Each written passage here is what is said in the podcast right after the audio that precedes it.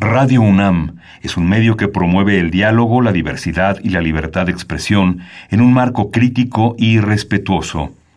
Los comentarios expresados a lo largo de su programación reflejan la opinión de quien los emite, mas no de la radiodifusora. Radio UNAM presenta Primer Movimiento. El mundo desde la universidad.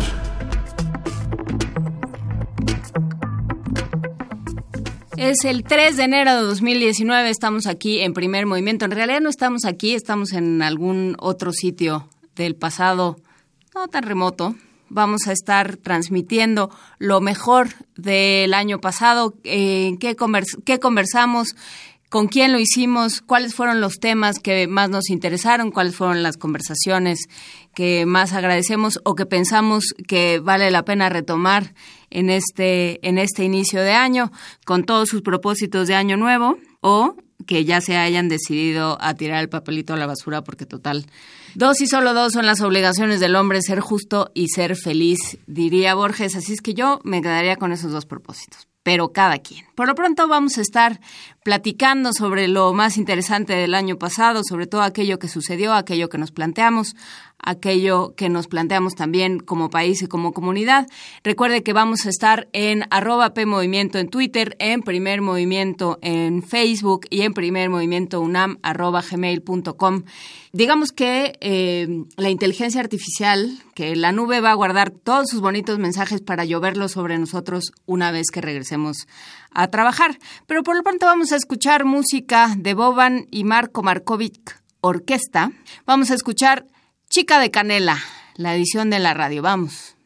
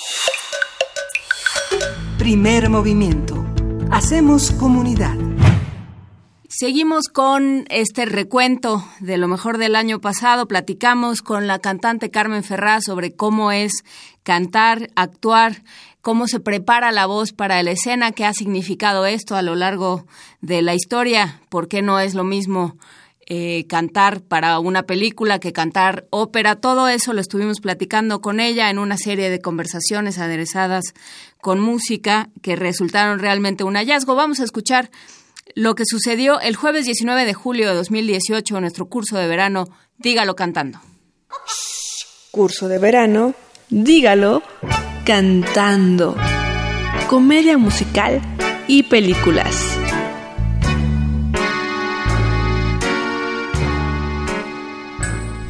A mediados del siglo XVIII, varios compositores intentaron cambiar las prácticas operísticas de la época para incluir formas distintas de las arias y fomentar la música coral e instrumental. La ópera bufa surgió en Nápoles, en Italia, y se caracteriza porque aborda un tema cómico en oposición a la ópera seria. La opereta, por su parte, es un género musical que nació y se desarrolló a lo largo del siglo XIX en París y posteriormente en Viena y Londres. También en España surgió un género derivado de la ópera y se denominó zarzuela. Es una obra dramática y musical que alterna escenas cantadas y habladas en español con el fin de hacer más comprensible el desarrollo del argumento.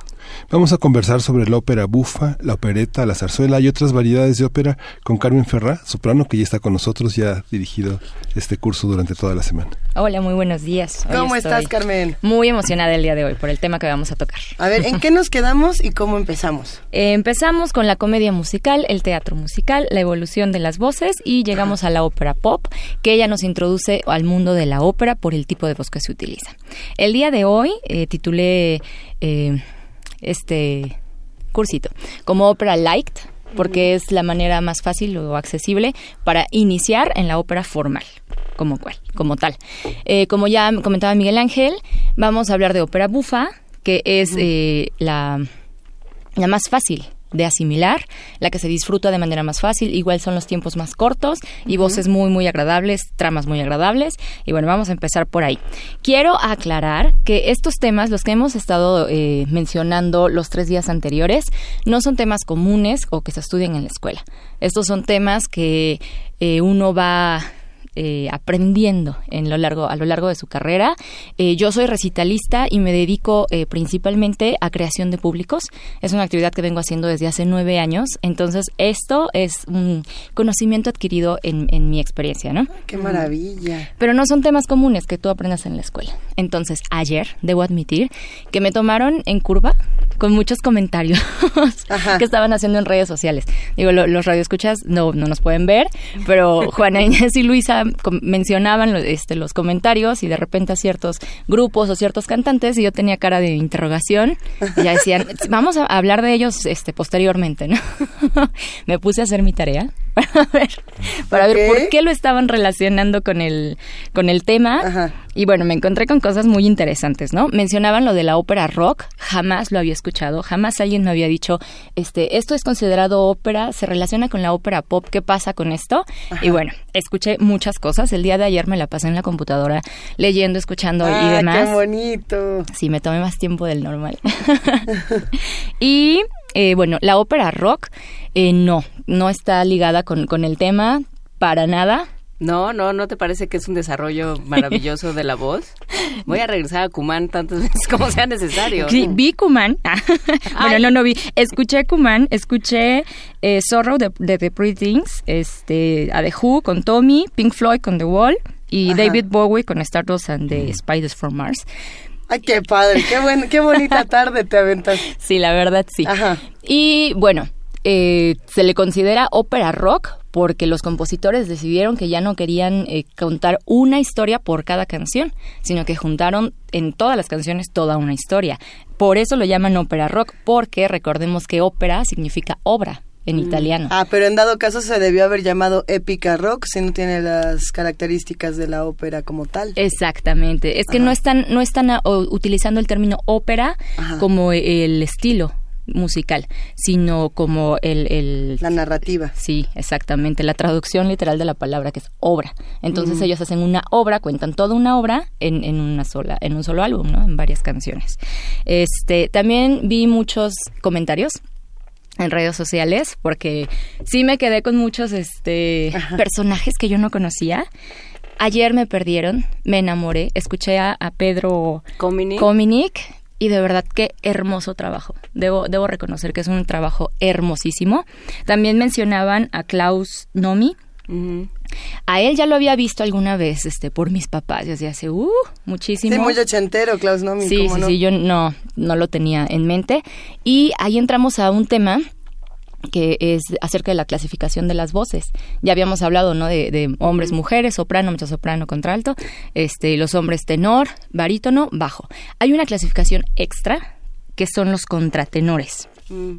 Bueno, hemos escuchado los castrato, Sí, sí, sí. eh, contratenor y sopranistas, ¿no? Quiero hablar de ellos, son voces poco comunes, lo que más hay es las antes mencionadas, pero sí existen y son vo- voces bellísimas, ¿no? En el siglo XVII o XVIII, no, siglo XVIII, siglo XIX, eh, a veces los niños que iniciaban en la música muy, muy pequeños, tenían voces hermosas. Los niños siempre tienen una voz muy angelical. Y con el afán de que no perdieran estas cualidades de su voz al momento de, de crecer, sobre todo en la adolescencia, los castraban para que no hubiera el desarrollo hormonal Así es. este en la laringe, ¿no? Entonces eran adultos, pero seguían manteniendo este timbre infantil, suave y demás. Eh, posteriormente, bueno, se, se prohibió la castración. Entonces se desarrollaron técnicas de sopranistas, que son hombres que tienen voz de hombre, este pueden ser normalmente son barítonos o bajos, también pueden ser tenores, y que saben eh, impostar la voz, colocarla y falsearla para que suene como una soprano.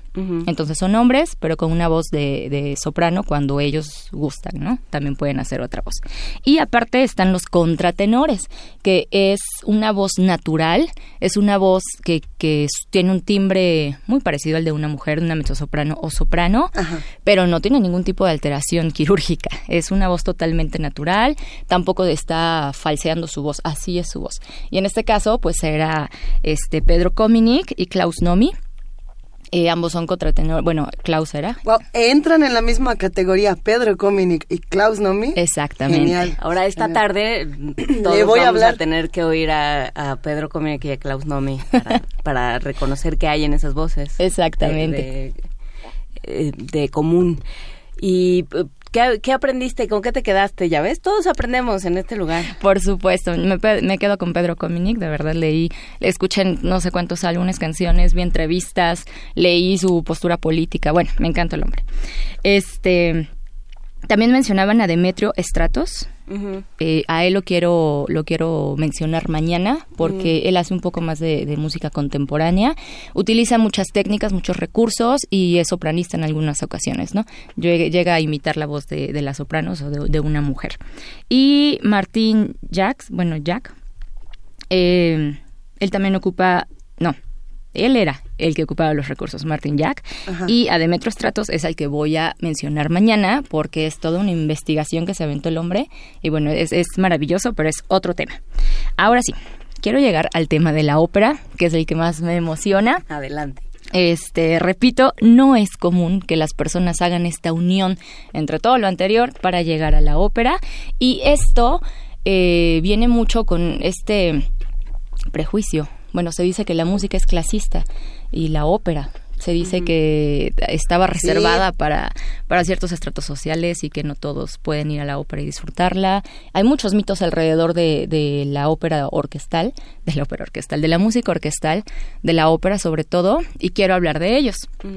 Eh, con el tema anterior de ópera pop, vimos que ya estaba dirigido a las masas, este, ya la ópera es para todos, y quiero aclarar, la ópera desde que surgió era el entretenimiento en siglo XVIII. No había cine, no había televisión, entonces eh, necesitaba ser un espectáculo que atrajera a la gente, atrayera, atrajera, Atrajera. atrajera, este y, y los divertía, ¿no? Por eso la ópera bufa fue tan tuvo tanto éxito porque eran temas aquí muy muy graciosos y temas este políticos también Mozart agarró temas políticos fue criticado por eso y lo mandaban a otros países porque bueno se metía mucho con con sus reyes.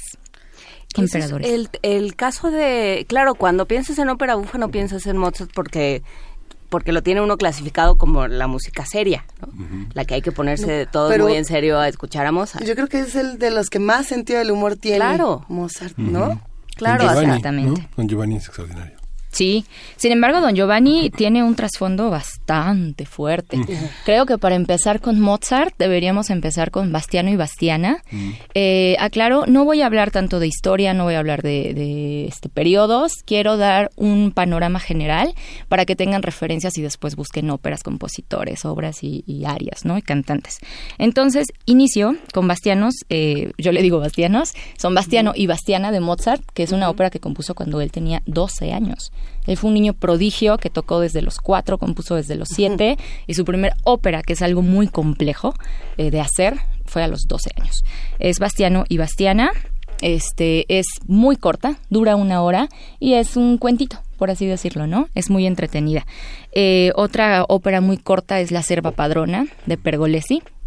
Igual es ópera bufa, bufa y es muy corta, 45-50 minutos. La flauta mágica. de La Mozart flauta también. Es- mágica. Eso no es ópera bufa. Mm, no entra en la clasificación, pero sí. Con todo y papageno y papagena. Sí, claro. Ajá. Tiene áreas muy conocidas, este, la flauta mágica. Es un buen comienzo, aunque para algunos sí puede ser un poco pesada, porque sí dura... Por, por la duración. Por la ¿no? Tiene que ver duración. con la duración. Exactamente. Más Sí que son- con el tema. Ajá, el tema es bastante interesante, pero la duración no es la adecuada para, para iniciar. ¿Habrá posibilidad de poner un ejemplo? Para, porque aquí ya todos queremos escuchar, ya están empezando a hacernos cara de que por favor, que las emociones, y ya nos escribieron que qué vamos a escuchar. Ok, el primer ejemplo se titula Largo al Factotum, es bastante conocido y este es de la ópera El Barbero de Sevilla. Sí. Lo canta Thomas Hampson, después buscan a Thomas Hampson, que es un excelente cantante, y creo que la van a identificar bastante bien. Escuchen el tipo de voz, escuchen todo lo, lo que utiliza. Este sí ya es un cantante de ópera profesional en toda la extensión de la palabra. Thank you.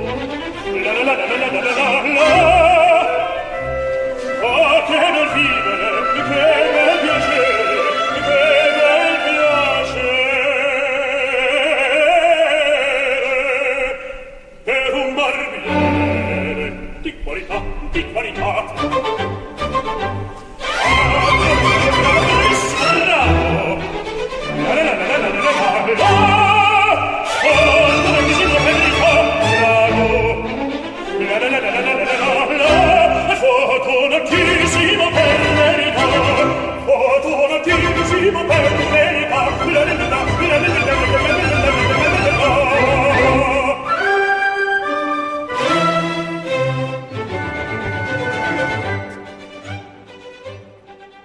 Estamos teniendo aquí un debate fuera del aire, justamente hablando de lo que es o no una ópera bufa y en eso nos quedamos. ¿Qué elementos tendríamos que identificar de esto que acabamos de escuchar, querida Carmen Ferrá? Ok, la duración creo que es importante. Eh, las voces ya son totalmente operísticas. Casi siempre hay un acompañamiento orquestal. Recomiendo que vayan a verlo en, en vivo. Es un, es un espectáculo hermoso, se disfruta totalmente diferente. Y en la Ciudad de México hay muchas, este, muchos foros, Sí. hay muchísima eh, cartelera de ópera, aunque ustedes no lo creen. si buscan, encuentran Muchísimo. Y hay mucho que son de, de fácil acceso y con costos, bueno, cobran barato, pues por así decirlo. ¿no? Ok. Además, los, los descuentos de, estudia- de estudiante aquí sí los aplican. No hay letras pequeñas de solo los domingos a las 12 de la noche. Solo Entonces- parado este, de cabeza ahí detrás de la columna, porque eso también te lo hacen. ¿Qué le, qué le pasa a la voz de un cantante o de una cantante de ópera? A mí me ha tocado tener varios amigos y de verdad varios que me han dicho, es que yo canto igualito al del disco y entonces vamos por la calle y empiezan a cantar ópera y dice uno, híjole, no, es que así no es y nada más se oye como si estuviéramos jugando, pero las voces de ópera son impresionantes y más cuando las vemos en vivo. ¿Qué tiene una voz como esa y qué hace una voz que ¿De la vuelve tan particular? Salen? ¿De dónde la sacaron? Pues, Pues, sí. de más de 10 años de preparación y sí. entrenamiento. Básicamente, todos tenemos la capacidad de cantar. Cualquier voz puede ser entrenada. Unas más fácil que otras, sí, claro.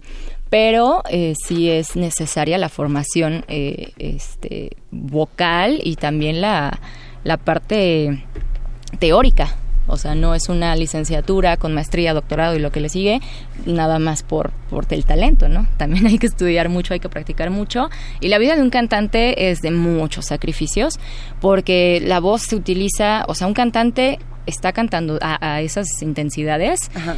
este casi diario, porque ustedes ven la función, pero él se aventó muchísimos ensayos ya con, con sus directores, productores, Sí. y aparte lo que él estudió, entonces él está utilizando su voz constantemente y no puede estar platicando con sus cuates eh, todo el día porque se cansa y tampoco se puede ir a tomar la chela este porque se lastima ¿Qué pasa, por ejemplo, con la alimentación? El otro día lo estaba pensando, porque parece que no, pero, eh, por ejemplo, me imagino que los lácteos, los irritantes, o sea, hay una serie de, eh, de sustancias que, que no deben, digo, más allá de, de- de hablar de José José, pero hay una serie de sustancias que están en los alimentos de todos los días que no te hacen bien. sí claro ¿Cómo, de hecho ¿cómo te alimentas? Eh, sí, somos bastante cuidadosos con eso. Digo, hay personas que tienen una resistencia impresionante. Yo quisiera ser de esos. Pero no, aquí el, pan de cada día de los cantantes es el reflujo gastroesofágico que eh, la misma actividad provoca. Eh, o sea, el cantar te provoca reflujo. Entonces, cuando tú ya llegas a un nivel fuerte de reflujo, te quitan al 100% todos los irritantes, también el café, el chocolate, comida muy grasosa, este, catsup, No, bueno. O sea, invitarte a un bisquete de los que nos, nos regalaron ayer, ni pensarlo. no, eso sí puedo. Ah, porque a la salida te podemos dar un bisquete. Pero sí es complicado, ¿no? Convivir con un cantante de ópera. Este, mi, bueno, la persona con, con la que estaba antes, pues sí era complicado para él porque me decía, oye, hoy es viernes, ¿no? Vamos a, a tomar, bueno, vamos a festejar algo en la noche. Ay, es que no me puedo desvelar porque mañana tengo ensayo y afecta mucho el desvelo. Y no puedo tomar porque el alcohol me produce reflujo. Ah, bueno, vamos a cenar unos tacos. Híjole, es que tienen mucha grasa y tampoco lo puedo tomar porque me produce reflujo. Es complicadísimo. Bueno, nos quedamos en la, en la casa a ver películas. Es que no me puedo desvelar. Todo es complicado este, para, para el cuidado de la voz de un cantante. Y te das cuenta, por ejemplo, ves a alguien con gripa y quieres correr. ¿Cómo? ¿Ves a alguien con gripa y quieres correr? Claro. ¿Te das Ay, cuenta sí. cuando te estás enfermando? Sí, sí, claro. Y, y a veces es muy, muy feo, ¿no? Pero, por ejemplo, ahorita Luisa me dice, no te saludo porque me siento un poco Estoy mal". medio ronca, no vaya a ser. Ajá. Claro, y nosotros pues sí lo, lo agradecemos, ¿no? Y cuando hay otra persona que no te lo avisa, pero tú ves, Hijo, esas son Sí. las peores. esas pues sí te peores. alejas un poco, ¿no? Digo, lo- los microbios andan pululando en el aire, pero... Tienes que sacar una cruz roja con un David Bowie crucificado. Casi, retro. Cada, cada sacrificio tiene recompensas y la recompensa de todos estos sacrificios es tener una voz eh, auténtica y que además trasciende al disco, trasciende la grabación, porque la experiencia de estar frente a una voz así es única. Es única. ¿Qué tenemos que hacer? Cuando queremos ver una ópera tenemos que ir a la ópera, no comprarnos el disco. O bueno, las dos cosas, pero... Sí. ¿Qué, es- Eh, qué hacemos? ¿Dónde es la mejor, vemos? Es mejor ir a verla. Ahora están muy de moda las transmisiones en vivo, que son una maravilla. Son padrísimas. Sí, son padrísimas. También depende mucho del foro, ¿no? Que tenga muy muy buen este calidad de, de video y de audio, pero se disfruta hermoso. Aquí aparte, en la Ciudad de México, la- lo- ¿qué foros son los que las transmiten? El Auditorio, Auditorio Nacional. Nacional. Eh, si no me equivoco, hay una sala de la UNAM, no sé cuál Ah, es, sí. la Julio Bracho, creo que... No, no es la Julio Bracho. Es ¿Cuál es? La, el- Juan Ruiz de Alarcón? Juan Ruiz. Sí, creo que es ahí donde Ahora lo preguntamos, ahora lo investigamos. Pero, Pero sí, sí es una de las de CEU. ¿y qué experiencia nos da justamente ver esta transmisión? percibes eh, Ah, bueno, aparte de ver, son transmisiones del Metropolitan de Nueva York, que no son cualquier cosa, son producciones hermosísimas, muy caras, por lo tanto son preciosas, la escenografía, vestuarios, los cantantes son de primer mundo, este cantan hermosísimo, actúan precioso, todo es hermoso. La calidad es, es muy buena y aparte en las transmisiones en vivo hacen tomas del detrás el detrás de telón. Sí, entonces Padrísimo. sacan a los cantantes y entonces sale la cantante este, ucraniana saludando a, a todos. Sí, y ahí ven a todos paisanos. corriendo para los cambios de, de vestuario. Se ve la escenografía que utilizan mecanismos impresionantes y maquinaria, grúas ahí adentro. Se ve cómo hacen todo el cambio. Es muy interesante. Se me hace una experiencia muy, muy bonita. Eh, quiero ver o tocar el punto así en, en- de manera global. ¿Qué es lo que voy a ver a una ópera? Si yo voy Sí. a una ópera, ¿a qué le voy a poner atención? Vamos a poner atención a la música, eh, la calidad de, de la orquesta, cuando interpretan, cómo suben, cómo bajan.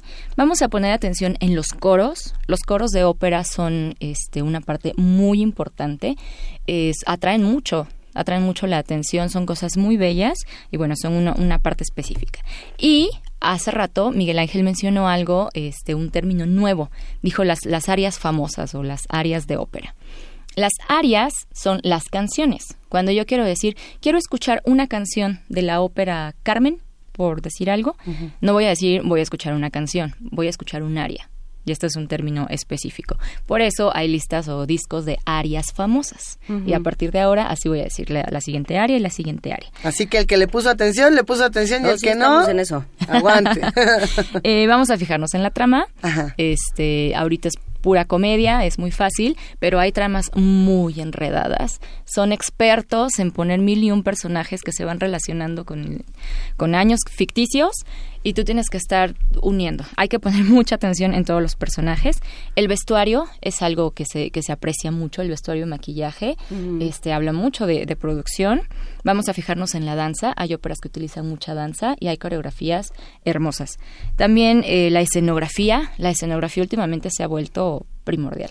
Es este todo un arte, la escenografía que se utiliza y bueno, maquillaje eh, en realidad. Y las voces, ¿no? De los cantantes que actúen, que canten, que bailen y la voz esté perfecta. Y hasta la, el diseño de producción, en el eh, justamente en estas transmisiones de la ópera del Met se ve mucho cómo diseñan la producción, cómo le van dando la vuelta a, a una ópera que ya se ha oído mucho, que ya se conoce mucho y entonces, por ejemplo, tenían, creo que era la Traviata, que era toda la escenografía era un reloj enorme porque pues se le está acabando el tiempo. Y entonces todo era en blancos y el vestido de ella era rojo y Ay, todo está concebido así o llevan a Rigoletto a Las Vegas y o- o, por ejemplo la puesta en escena de los cuentos de Hoffman toda la concepción de producción de, en, en el Metropolitan fue muy interesante porque sí es una cosa eh, entre eh, futurista, eh, steampunk, una cosa muy, eh, muy extraña para darle la vuelta a las producciones de siempre. Exactamente. Son nuevas propuestas porque el público lo está pidiendo.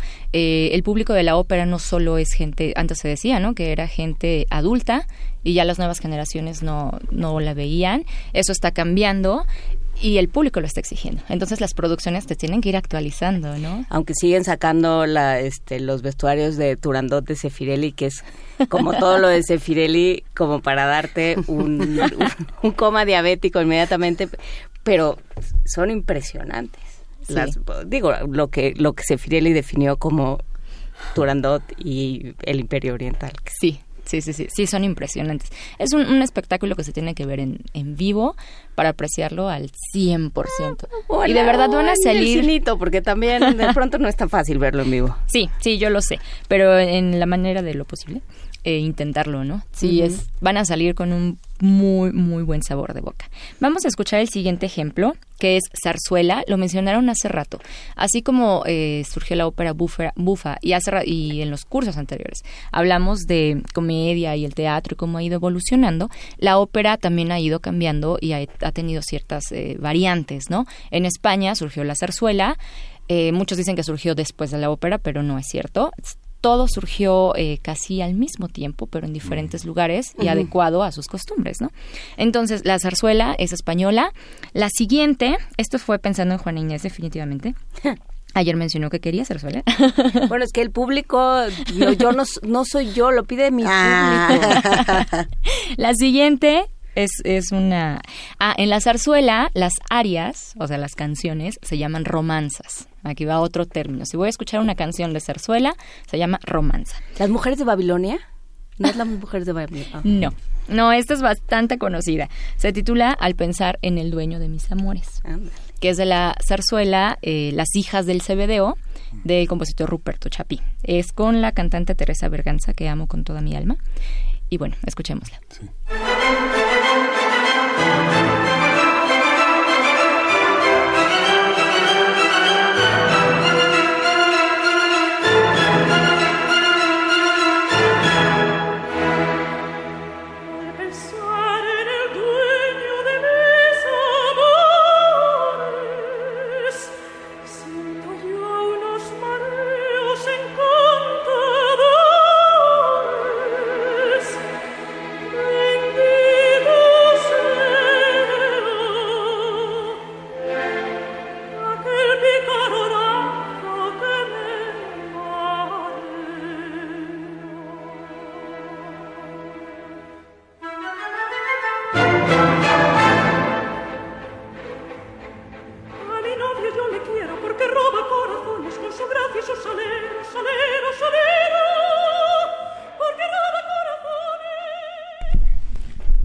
Ahí está este ejemplo, Carmen Ferra.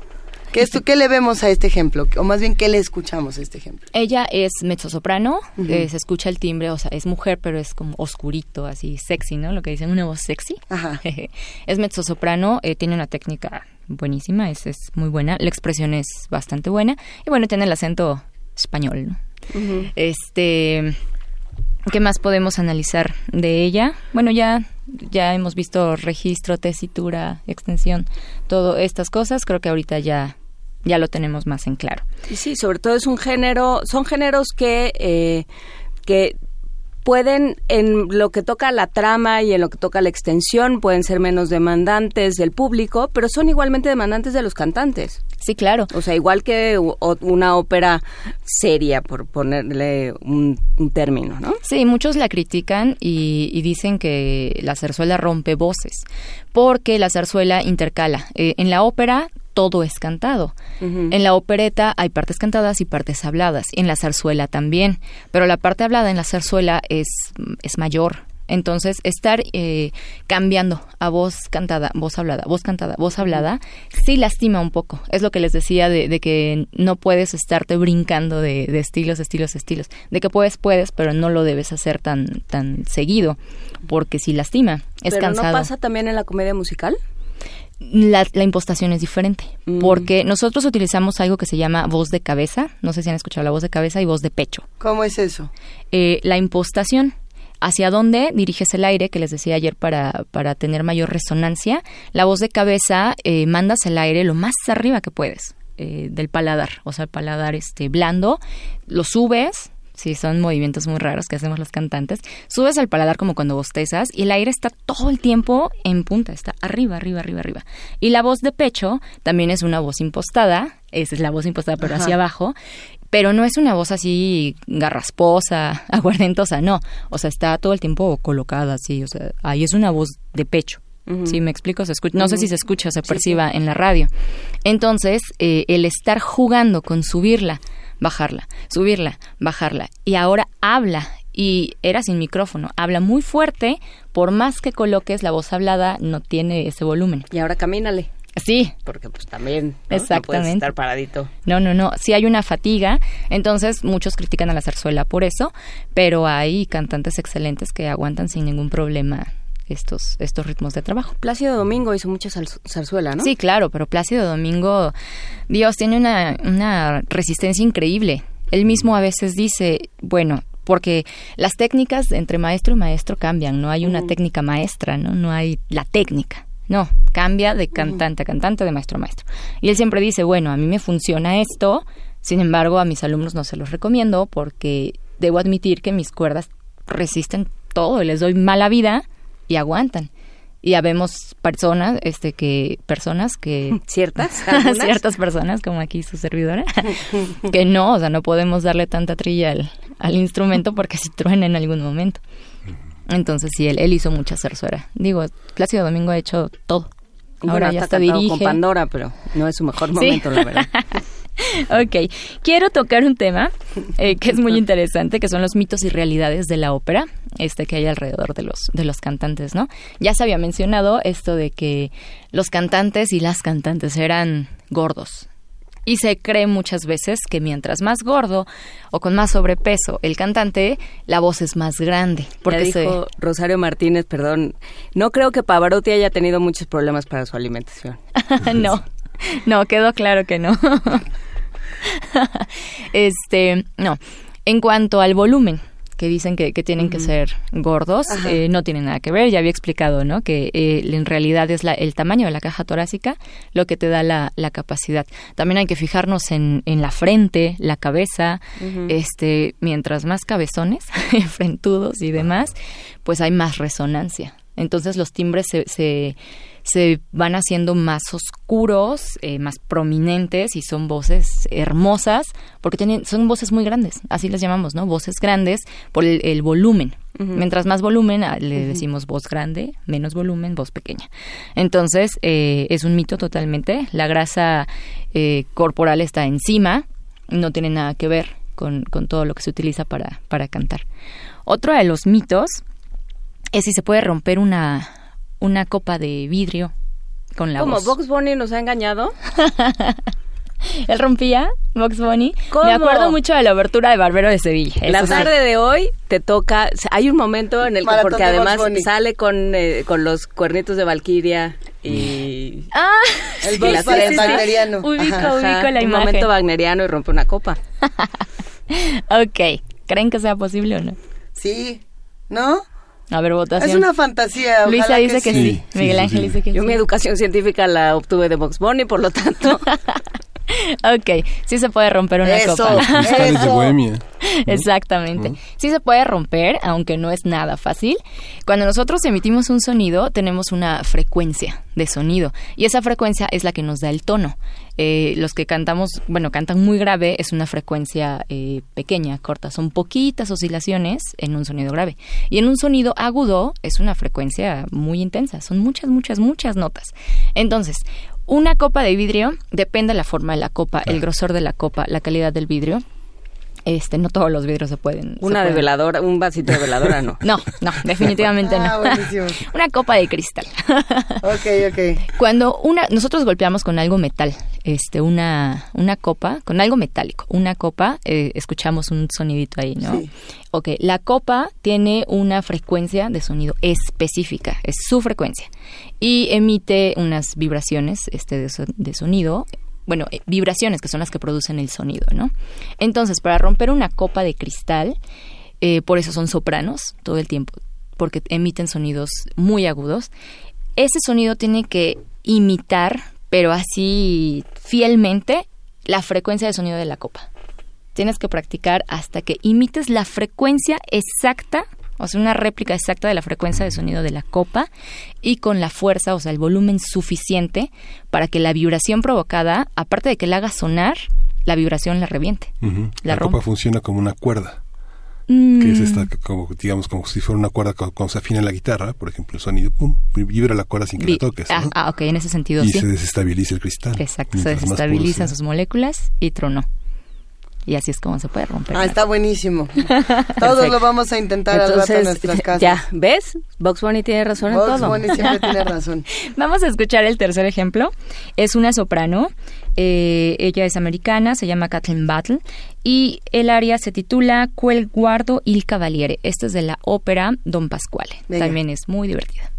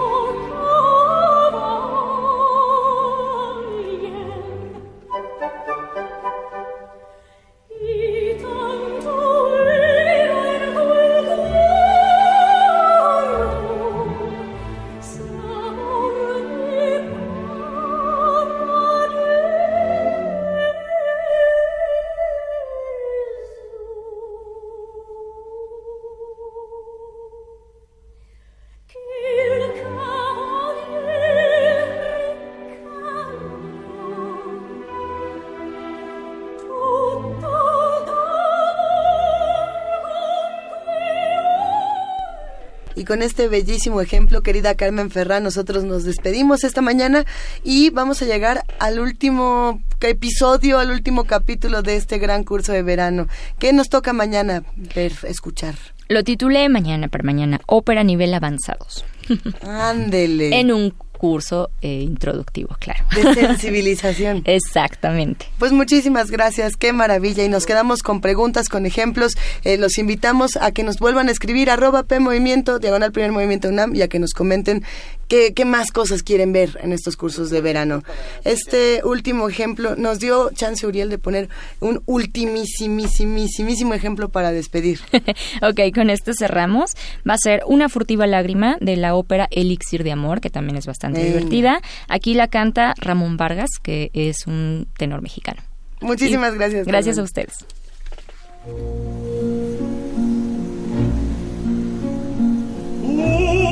Una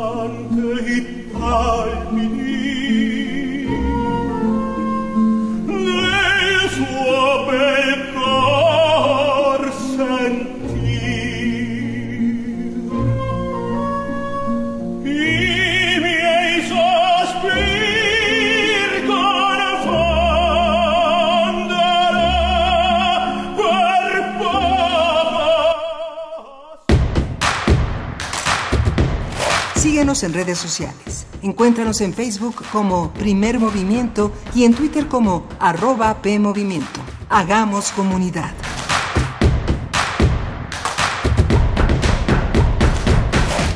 Como todos los días en estas semanas vamos a estar presentando radioteatros, nuestras participaciones, eh, los momentos estelares de todo el elenco de primer movimiento, entre los que producían, los que hacían los, los sonidos diversos, los que hacían las voces, tuvimos varias revelaciones.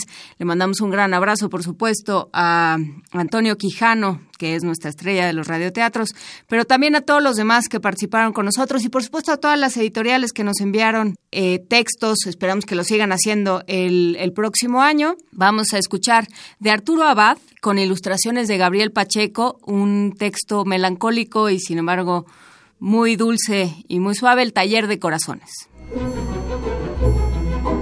Para teatros, los radioteatros de primer movimiento.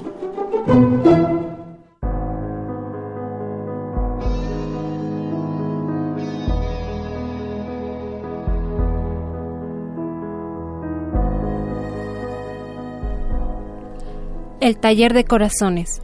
Texto de Arturo Abad e ilustraciones de Gabriel Pacheco. OQO Editora. Adaptación radiofónica.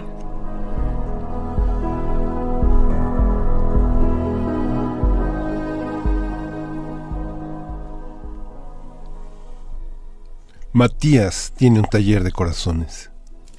En una estufa de leña calienta corazones helados y con aguja de plata cose corazones rotos. Con unas pinzas de olvido, ajusta la hora de los corazones que atrasan para que no se entristezcan con los recuerdos del pasado. Cuando llega la noche, y el silencio de los soñadores inunda la ciudad. Del taller de corazones surgen misteriosos sonidos porque... Matías tiene un secreto. Al caer el sol, se encierra en su taller y pasa horas fabricando corazones. Corazones blancos, de mazapán, Corazones duros, de porcelana. Corazones transparentes, de cristal. Cuando acaba uno, lo guarda en una cajita de madera que cierra con llave.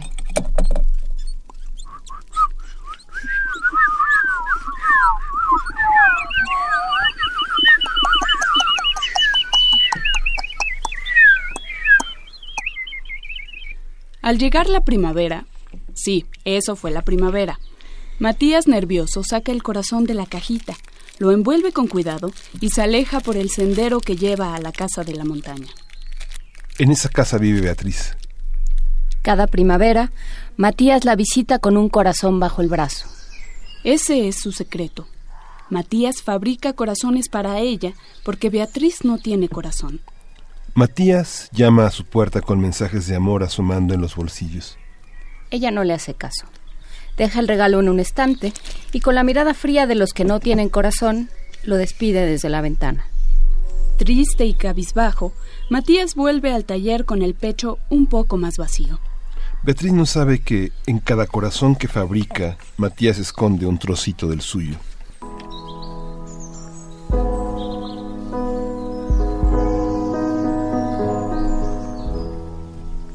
Una noche de otoño, cuando estaba a punto de terminar el regalo para Beatriz, Matías abrió su pecho y se estremeció al descubrir que solo le quedaba un pedacito de corazón. En el taller dejaron de oírse ruidos y sus puertas no volvieron a abrirse. Todos se preguntaron qué habría sido del hombre que arreglaba corazones. La primavera siguiente, Beatriz no recibió la visita de Matías. ¿Dónde se habrá metido? Y bajó a buscarlo por el sendero de la montaña.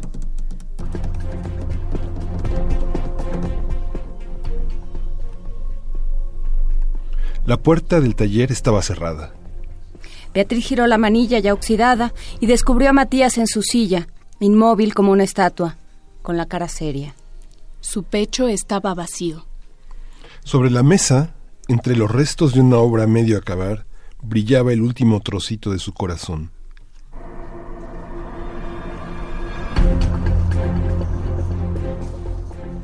Matías, ¿qué has hecho? Y salió corriendo por el sendero camino de la montaña. Poco después regresó con todos los regalos que Matías le había hecho a, los- a lo largo de los años.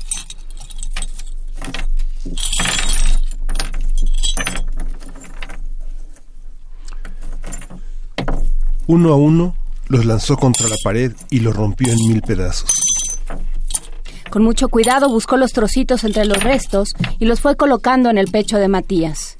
Cuando abrió los ojos, Matías pensó que estaba en un sueño. Beatriz lo tenía en sus brazos y le acariciaba el pelo. Pero poco le duró el hechizo. Porque en cuanto lo vio recuperado, Beatriz le gritó. No vuelvas a darme esos sustos, Matías. Y dando un portazo se marchó. Pasaron los meses. La primavera siguiente, Matías volvió a la casa de la montaña con los ojos llenos de estrellas y otro corazón bajo el brazo. Beatriz aceptó el regalo sin entusiasmo y sin decir ni gracias lo dejó en el estante. Apenado, Beatriz volvió al taller mientras ella, con un leve gesto, lo despedía desde la ventana. Pero esta vez, en el rostro de Beatriz apareció una sonrisa traviesa. ¿Por qué? Ella también tenía un secreto.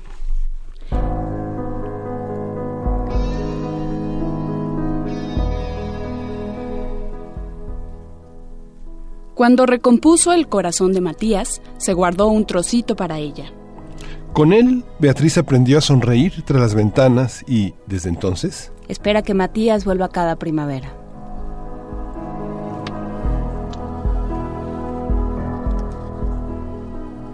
El taller de corazones. Texto de Arturo Abad e ilustraciones de Gabriel Pacheco. OQO Editora. Adaptación radiofónica.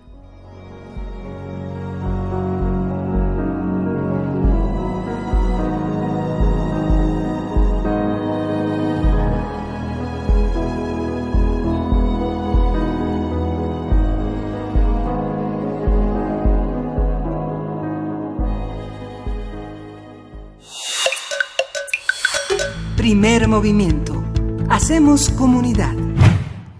Esto fue de Arturo Abad del Taller de Corazones con todo el elenco de Primer Movimiento, a quien le mandamos un gran abrazo, esperando que no nos estén escuchando, sino que estén felizmente refocilándose en alguna de las playas o en alguno de los rincones de esta ciudad y de este país. Vamos a terminar esta primera hora del 3 de enero de 2019 de primer movimiento con una canción de María Ruiz y la otra, Aprenderé.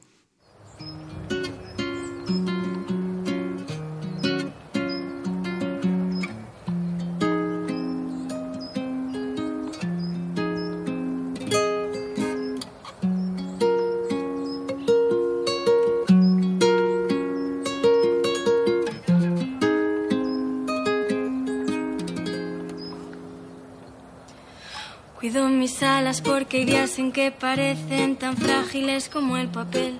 Solo el amor consigue hacerlas fuertes. Romperé lo que me ate para volar y recibir la luz del sol cuando sale. Cuando sale.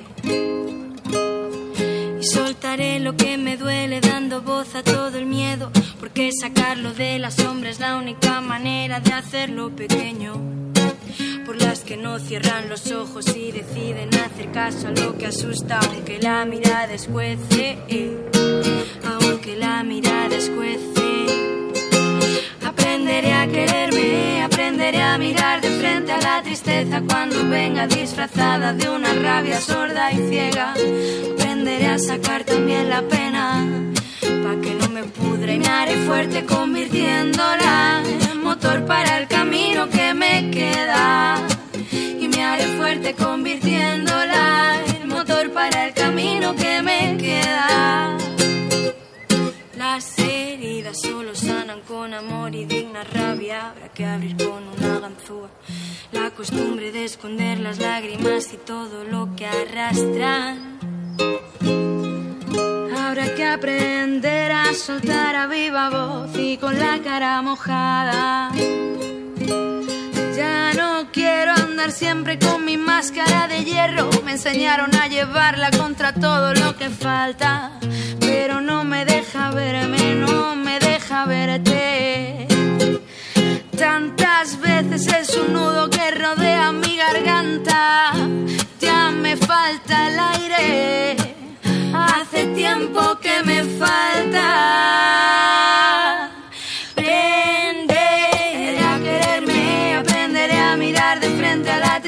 cuando venga disfrazada de una rabia sorda y ciega. Aprenderé a sacar también la pena, pa' que no me pudre. Me haré fuerte convirtiéndola en motor para el camino que me queda. Y me haré fuerte convirtiéndola en motor para el camino que me queda. Para, para, para, para.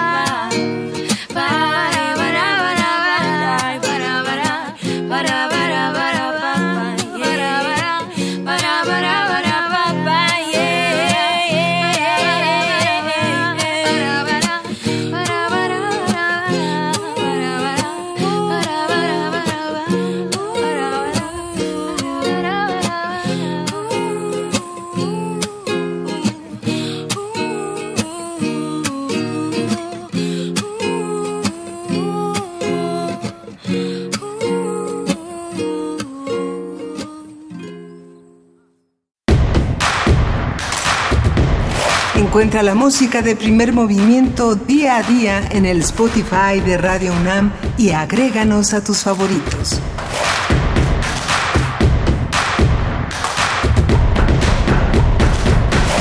Estamos empezando esta segunda hora de primer movimiento.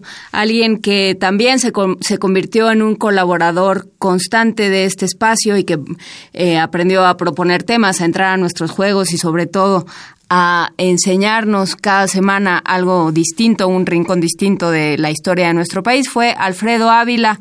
Y el 12 de julio de 2018 hablamos sobre el oficio de historiador, de qué se trata y por qué es importantísimo recuperar y tener siempre cerca a los historiadores. Vamos a escucharlo.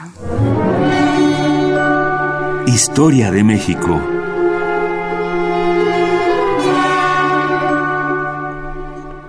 Pues estamos muy contentos de recibir ya aquí físicamente al doctor Alfredo Ávila, que es investigador del Instituto de Investigaciones Históricas de la UNAM.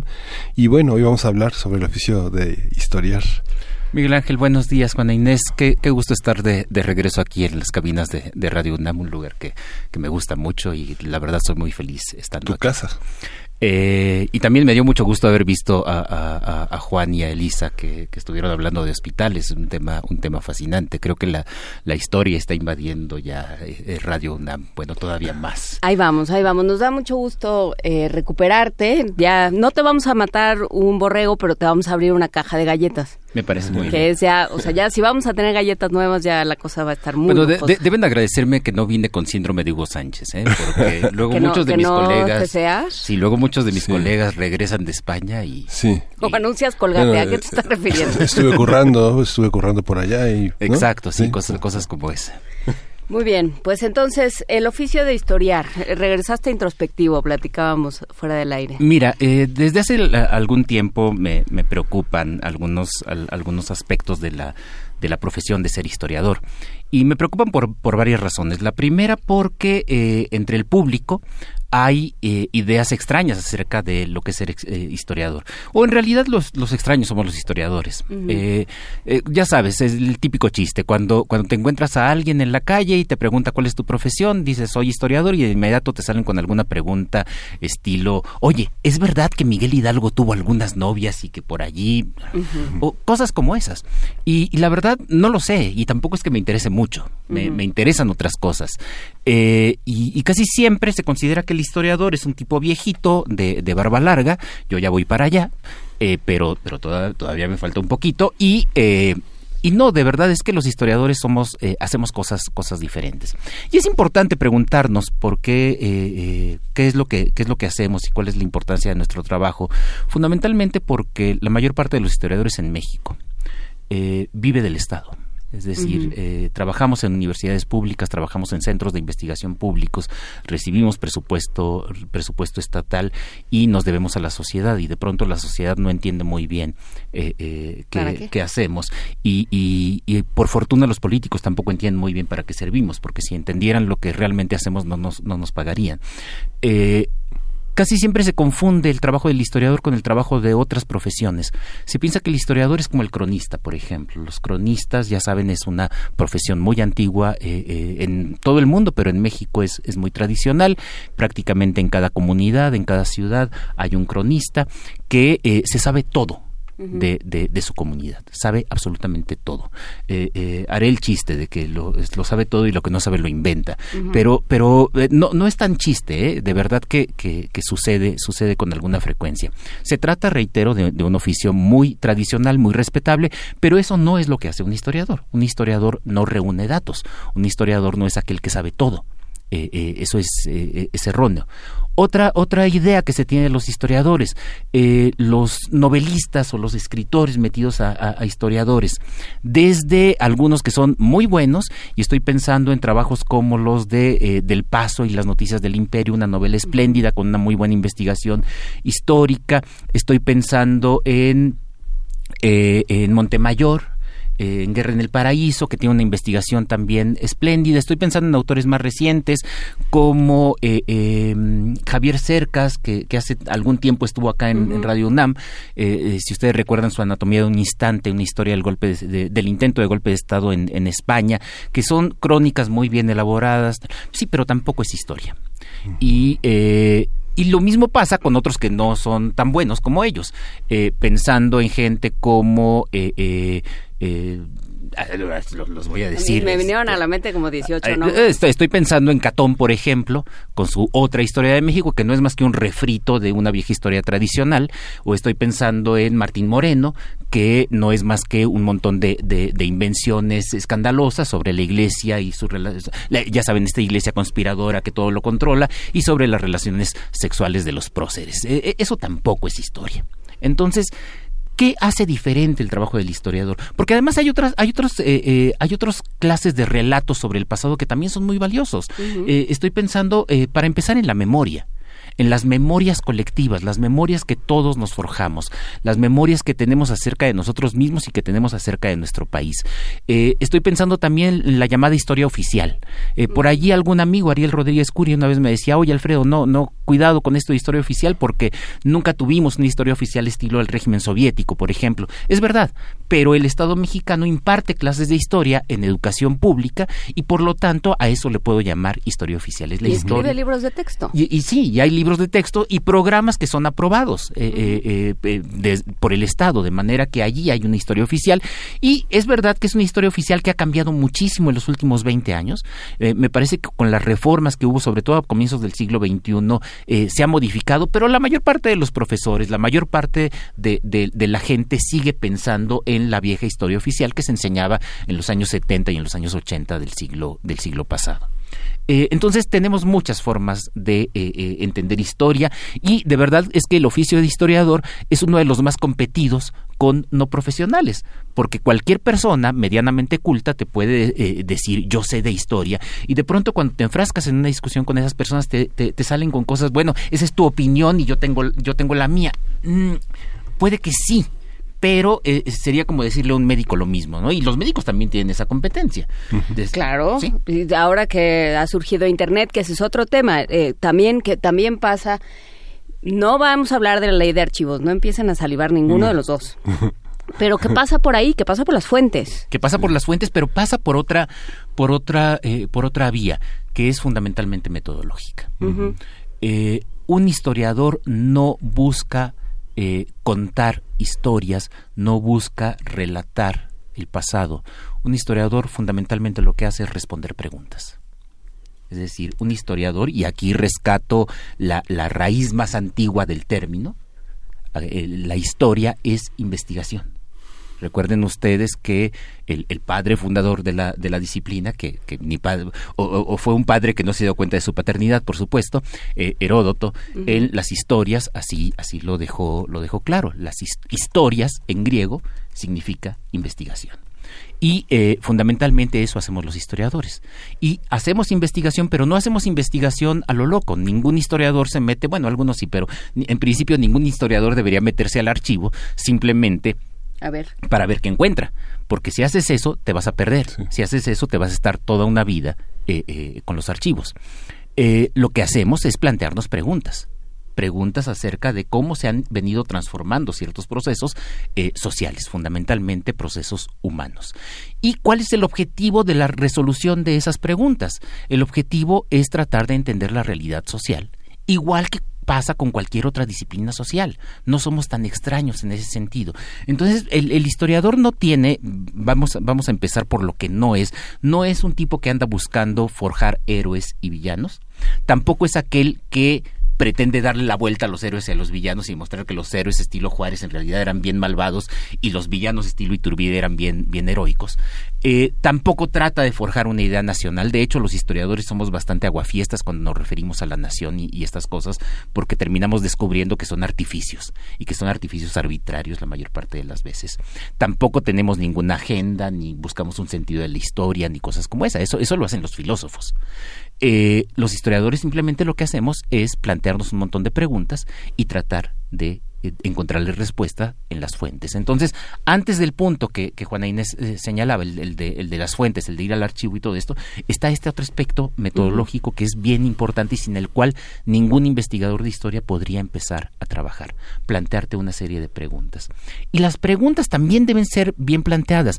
La mayoría de los historiadores no nos preguntamos qué pasó, Ujú, nos preguntamos cómo pasó. Es decir, eh, eh, nos preguntamos por el proceso, por los procesos de transformación. Y es que, eh, aunque nos interesa mucho, aunque es una cosa que, que además no solo al historiador le interesa, sino al público en general, ¿qué es lo que queda del pasado? Y, y de pronto cuando descubres que hay corrupción en el siglo XVII, alguien dice, ay, mira, ahí está la explicación de la corrupción actual. O cuando alguien se encuentra a- alguna característica cultural, eh, la fiesta de muertos en el siglo XVIII, ay, mira, ahí está eh, el origen de nuestra tradición. Sí, no, nos encantan las cosas que permanecen, pero lo que más le importa al historiador Es lo que es lo que cambia. Lo que más le importa al historiador es explicar por qué se dan estos cambios de una manera muy contingente, de, lo cual ya habíamos hablado, es decir, por qué estos eh, procesos van cambiando y, y, van cambiando por rumbos que no parecen los que, eh, los que estaban fijados. ¿Y cuáles son, eh, pienso en, en, ese concepto que, del que todo el mundo habla y que es muy difícil de decir, que es el marco teórico, digamos? ¿Qué, qué es eso? Cuando pienso, por ejemplo, en una aproximación marxista de la historia, o sea, ¿de qué estoy hablando cuando hablo de marco teórico? Estás hablando de una serie de principios eh, eh, científicos que se supone que te permiten acercarte de, con mayor con mayor presteza, de, manera más sólida a la realidad. Ahora, hay que tener cuidado con el marco teórico. Yo, yo tengo la impresión, eh, y, hablo por mi experiencia, de que todos los historiadores nos construimos marcos teóricos cuando estamos investigando. Eh, les cuento una anécdota. Cuando yo estaba estudiando la licenciatura me leía, me leí muchos marcos teóricos, eh, marxismo por supuesto, pero luego en, la UNAM es muy fuerte el historicismo. Allí la, impronta de O'Gorman y después de Álvaro Matute ha sido muy, muy importante. Y después cuando te metes al archivo ya con las preguntas y, con, el marco, te das cuenta de que, de que el marco es demasiado marco y que la historia siempre termina rebasándolo. Eh, eh, la realidad siempre termina saliéndose de eh, los compartimentos estancos que, que tenemos. Aún así son útiles aún así son útiles. Me parece bien importante que para explicar casi cualquier proceso tengas en cuenta elementos económicos, tengas en cuenta elementos sociales, tengas en cuenta elementos políticos, discursivos, eh, etcétera. Pero lo que estamos haciendo los historiadores, y de esto me gustaría hablar más adelante en alguna otra ocasión, es, eh, es complejizarlo. Lo, eh, estamos teniendo cada vez en la producción de historia una historia cada vez más compleja lo cual tiene ciertas ventajas y desventajas. Y, las apunto rápidamente. Las ventajas son que nos permiten tener explicaciones más completas de las, a las preguntas que nos planteamos. La desventaja es que nos alejamos cada vez más de los lectores que prefieren relatos más simples y explicaciones más sencillas. Es que yo creo que de ahí las teorías de la conspiración, como cada quien las entienda, antes de que me empiecen a aventar bronca, eh, tienen tanto tienen tanta eh, tanta aceptación. Es muy fácil, es muy fácil pensar que todo está movido por tres seres humanos este sobre, todopoderosos o por tres entes que vinieron de algún otro lado y que están controlando todos nuestros destinos, en lugar de pensar pues todo cabe en la explicación en la explicación histórica. Me, hiciste eh, eh, acordar de, de, una cita de, de Bioy Casares en el diccionario del, argentino exquisito que decía mm. conspiración. Eh, definición. Habitualmente pensamos que todos nuestros problemas y los males de la humanidad se deben a las maquinaciones de, de intereses ocultos subestimamos la estupidez. sí, muchas veces. La baja de.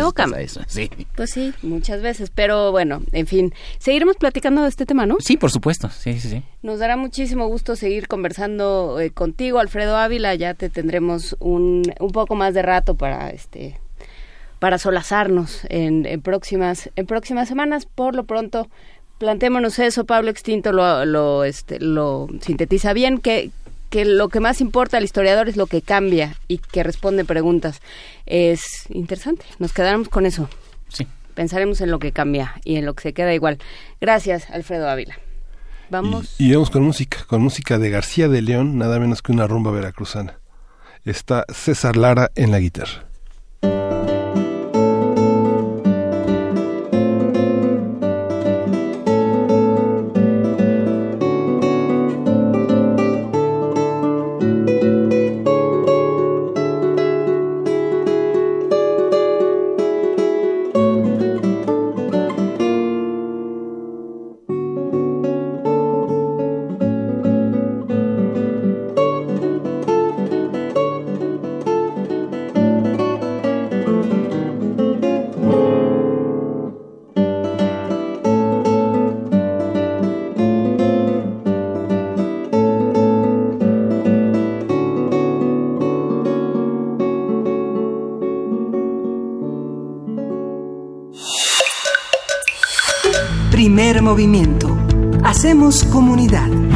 Muchísimas gracias a Alfredo Ávila. Esperamos que no, no, le haya dado por levantarse temprano y que esté felizmente de vacaciones, pero por supuesto lo saludamos y le agradecemos el trabajo que ha realizado con nosotros. otro de los temas que pasamos, el, de los que hablamos el año pasado y del que yo creo que tendremos que seguir hablando. Tendremos que seguir hablando de desvíos, de transparencia, de rendiciones de cuentas. Eh, se acabó un sexenio, pero no, pero no se acabó en blanco, se acabó con una serie de, de problemas, de desvíos. Vamos a hablar, por supuesto, de Rosario Robles. ¿Qué pasó en Sedatu? ¿Qué pasó en Sedesol? ¿Qué aprendimos de estos, de estos casos, por qué no podemos dejar que vuelvan a suceder y sobre todo, pues qué cuentas se quedaron pendientes con este personaje que es Rosario Robles, que ha dado tantísimo de qué hablar, que, se, que ha sido víctima de muchísimas conversaciones, que ha sido parte de muchísimas conversaciones y que nos quedó muchísimo a deber. Vamos a platicarlo con el profesor Marco Fernández, investigador asociado de México Evalúa. Esta conversación tuvo lugar el 21 de febrero de 2018. Vamos a escucharla. Nota Nacional. 1.311 millones de pesos fueron desviados de la Secretaría por la Secretaría de Desarrollo Social, SEDESOR, y la Secretaría de Desarrollo Agrario Territorial y Urbano, SEDATU, durante las gestiones de Rosario Robles, según reveló la Auditoría Superior de la Federación. Qué, qué risa cuando al principio de este programa Juana Inés de elija usted las siglas y probablemente estén implicados en este problema. Bueno, a ver, la actual titular de la SEDATU estuvo a cargo de la SEDESOL de diciembre de 2012 al 26 de agosto de 2015. De acuerdo con el periódico Reforma, que era lo que platicábamos hace unos instantes, la información de los desvíos se encontró en tres auditorías forenses realizadas a los ejercicios de 2014 y 2015. El desvío realizado en Sedesol se hizo a través de la contratación de radio y televisión de Hidalgo. Se firmaron contratos en marzo, mayo y septiembre de 2014 y en enero y febrero de 2015. Por otro lado, la SEDATU realizó contratos con el Sistema Quintanarroense de Comunicación Social en julio, septiembre y octubre de 2015. Así que vamos a hacer un análisis de las notas que han salido sobre este tema. ¿Qué se sabe? ¿Qué falta por aclarar? ¿Qué información es cierta y cuál eh, realmente se puede corroborar en la PGR? Todo lo que se ha dicho en los medios en las últimas horas lo vamos a platicar con el profesor Marco Fernández. Él es investigador asociado de México Evalúa, especialista en temas de anticorrupción y profesor de la Escuela de Gobierno y Transformación Pública del Instituto Tecnológico de Monterrey. ¿Cómo estás, Marco? Muy buenos días. Muy buenos días, colegas. Pues aquí preocupado porque los hallazgos de la Auditoría Superior de la Federación pues no dejan duda de los problemas sustantivos que tenemos de redes sofisticadas de corrupción para el desvío de, de recursos del erario. En este caso, eh, primero, el día de ayer, el periódico Reforma retomó los hallazgos de las tres auditorías forenses que la Auditoría Superior de la Federación había entregado a la Cámara de Diputados hace tres semanas, en el que se estaban eh, señalando presuntos eh, desvíos que eh, en Cedesol y Sedatu.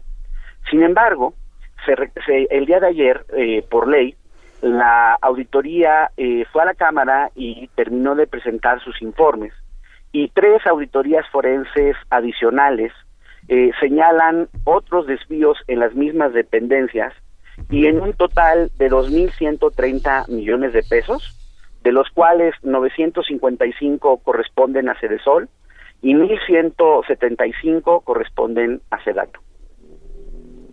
2.130 millones de pesos.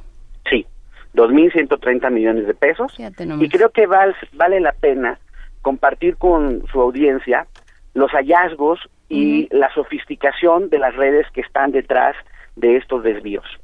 La auditoría había estado encontrando años anteriores el uso eh, de la ley de adquisiciones de manera mañosa, en donde se estaban contratando a diversas universidades públicas para servicios simulados precisamente en, en, distintas dependencias, dentro de ellas Telesol.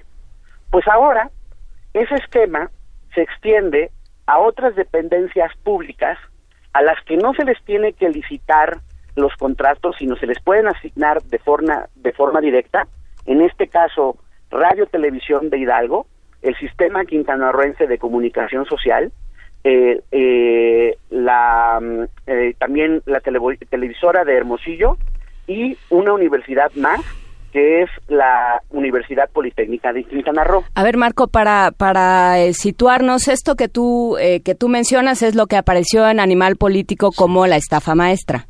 Digamos que El esquema, es- digamos. digamos que el esquema es, es, es el mismo y si me, me empujan tantito, pues ahora con esteroides. ¿Por qué?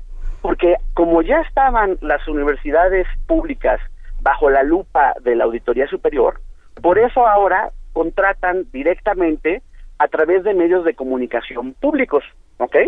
Estos medios de comunicación públicos de Quintana Roo, Hidalgo y Sonora, a su vez, vuelven a hacer lo que habían hecho las universidades, es decir, subcontratar de manera ilegal todos los servicios que supuestamente le iban a dar a Cedesol y Sedatu, que consistían en spots y estudios de opinión, tanto de la cruzada eh, contra el hambre como programas de Sedatu, como por ejemplo ese programa de Papelito Habla, ¿ok?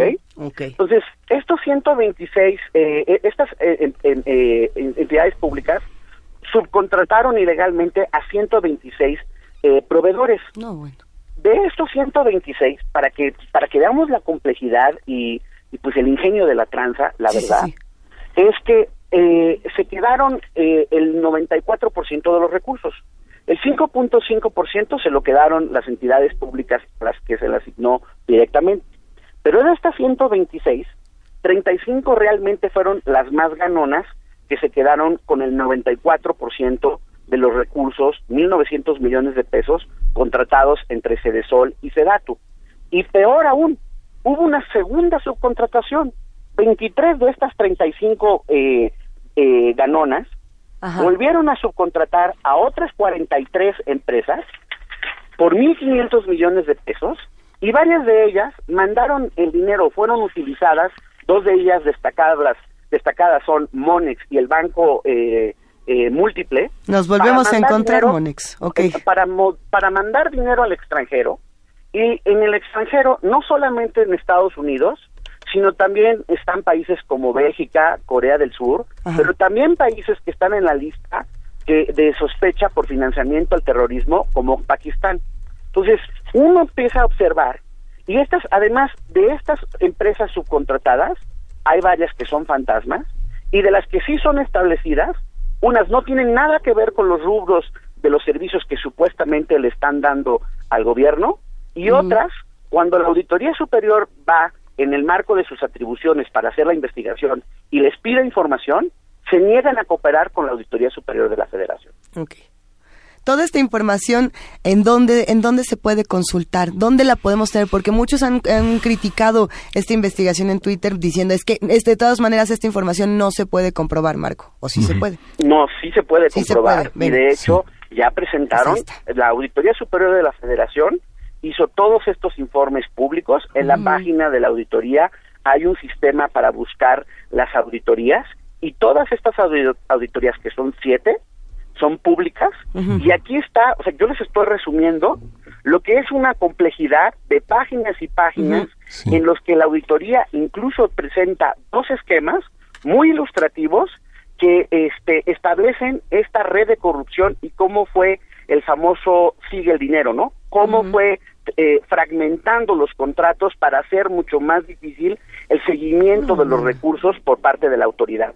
Y creo que estos, estos hallazgos, por un lado, señalan fortalezas, pero también debilidades sustantivas del Sistema Nacional Anticorrupción, y si quieren también podríamos platicar de este punto. Sí, está publicado en, la- en el informe que hizo 2016 eh, de la de la de la Auditoría Superior de la Federación, que ya está en línea desde ayer y que este y que tiene dos versiones, un resumen ejecutivo de 341 páginas y otro y otro ampliado con muchos anexos. ¿no? Exactamente. O sea, son en esos anexos se hacen todas las auditorías, las distintas auditorías. Estas auditorías, su nombre oficial son auditorías forenses, porque son auditorías que están asociadas cuando se eh, a, a- a potenciales investigaciones, cuando se sospecha mal uso de los recursos y problemas de corrupción. Y aquí en estas investigaciones, colegas, por un lado, está la parte, digamos, si queremos ver vernos positivos, la parte de cómo la auditoría ha utilizado sus nuevas facultades en el marco del Sistema Nacional Anticorrupción y por eso pudo allegarse los estados este, bancarios y las transferencias e incluso declaraciones fiscales de varios de los implicados que dijeron declarar en cero ingresos a pesar de contener contratos sustantivos eh, por parte de, del gobierno. Este y por el otro lado también vemos limitaciones importantes hace unos meses cuando platicábamos de la discusión de, de las leyes del sistema nacional anticorrupción yo les compartía cómo estábamos tratando de empujar dos cosas clave. Uno, aumentar las penas precisamente contra aquellas personas y empresas que se negaran a cooperar con la Auditoría Superior de la Federación en el marco de sus investigaciones cuando se sospechaban problemas de corrupción y también la necesidad de eh, fortalecer eh, a la eh, Fiscalía General o Procuraduría, ¿verdad? Bueno, pues perdimos esa batalla, perdimos la batalla de las sanciones y por eso estas empresas, muchas de ellas se negaron a cooperar con la Auditoría Superior de la Federación. Y peor aún, una de las cosas que también se evidencia y es consistente con lo que había dicho la GAFI eh, al principio de, de año, la GAFI es este organismo internacional que evalúa los esfuerzos de los países para ver si controlan bien el lavado de dinero y el lavado de bienes y recursos eh, asociados a problemas de, de corrupción, había señalado críticamente al gobierno mexicano por la falta de coordinación de la Unidad de Inteligencia Financiera de Hacienda, precisamente con otros entes del Sistema Nacional Anticorrupción, entre ellos la Auditoría Superior de la Federación. En estas investigaciones, la Auditoría Superior de la Federación, sabemos, no recibió cooperación de la Unidad de Inteligencia Financiera, sino fue la propia auditoría a través de sus nuevas facultades las que se pudo allegar los recursos, eh, estos, estos, estos recursos de información. La pregunta es, ya que están estableciendo las primeras denuncias ante la PGR, si la PGR va a actuar de forma distinta a lo que ha hecho con el resto de las eh, denuncias que ya la auditoría ha presentado en los años anteriores y que no han avanzado lamentablemente para presentarse con elementos ante el juez. Es que ahí está el tema y me gustaría que fuéramos hacia aquello que apuntabas del Sistema Nacional Anticorrupción, Marco, porque porque bueno, es un momento en el que parece que la PGR no va a tomar ninguna decisión porque no hay nadie en la PGR que tome decisiones y la auditoría está en camino de estar en las mismas circunstancias. Pues de por un lado tenemos el problema que la auditoría superior, pues la Cámara de Diputados no ha llegado a un consenso para nombrar al titular de esta institución fundamental del Sistema Nacional Anticorrupción. Y sabemos, porque pues sí ha habido que señalamientos críticos a algunos miembros de la terna de la que posiblemente podría emanar eh, el auditor superior y la posición en particular del PAN y de los de sus socios del frente ha sido que esta terna es inaceptable y tiene que volverse a reponer el, el proceso y que si no se ponen de acuerdo, pues que sea la siguiente legislatura la que nombra al auditor. Mientras tanto, hay un auditor eh, interino que fue el que fue ayer a la Cámara de Diputados a presentar estos informes y sí es cierto que la auditoría sigue funcionando con sus distintas áreas a pesar de que no haya titular eh, eh, oficial, pues hay un titular interino. Pero sí urge la necesidad de discutir seriamente cuál es el perfil adecuado para el titular de la auditoría. Por el otro lado está la Procuraduría y lo que hemos platicado en múltiples ocasiones del por qué esto evidencia la necesidad de realmente tener una autonomía de la Procuraduría General y sobre todo profesionalización del Ministerio Público.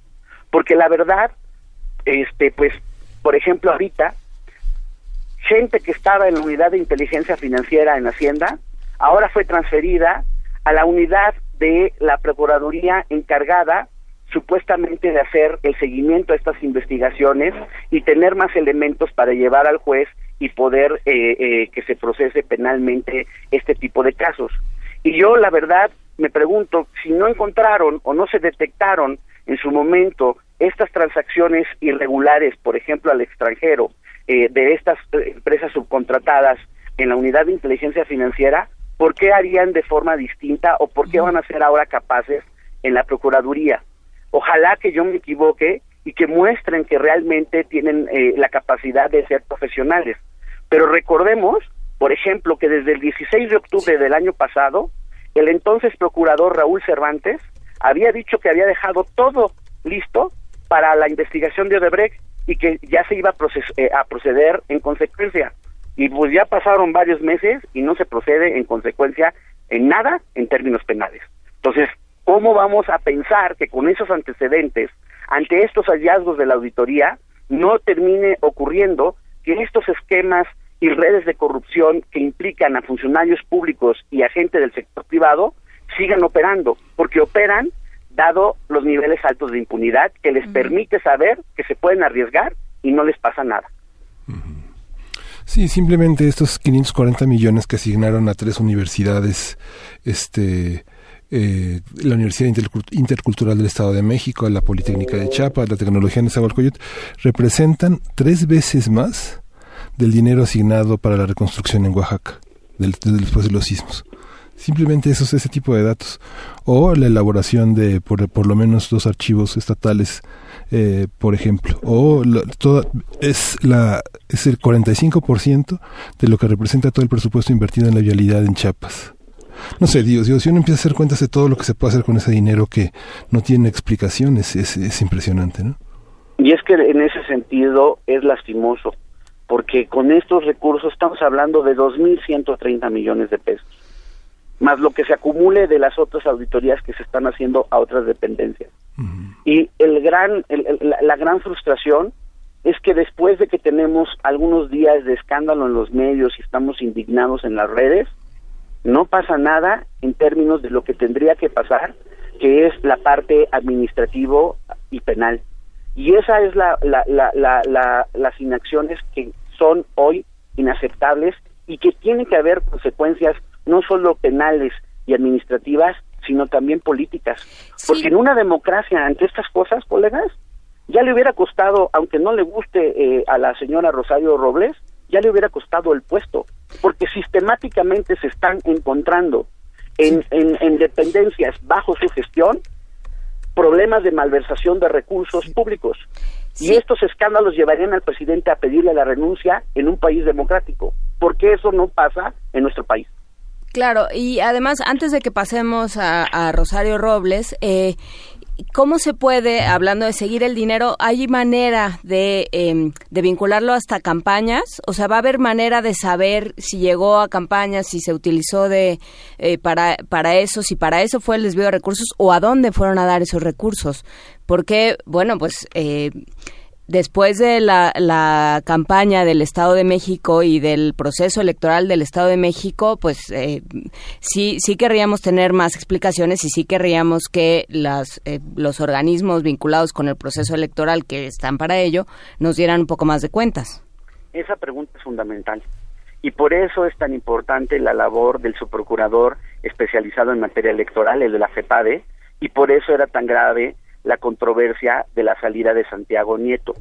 Porque se sospecha, pero no se tienen las pruebas, solo se sospecha que por eso se hace la fragmentación de todos estos contratos para dificultar el seguimiento del dinero, que después, mucho de ello, cuando se transfiere al, al extranjero, se saca en efectivo y va a parar a las, a, las, a las campañas de manera ilegal en gastos, por supuesto, no reportados a la autoridad electoral.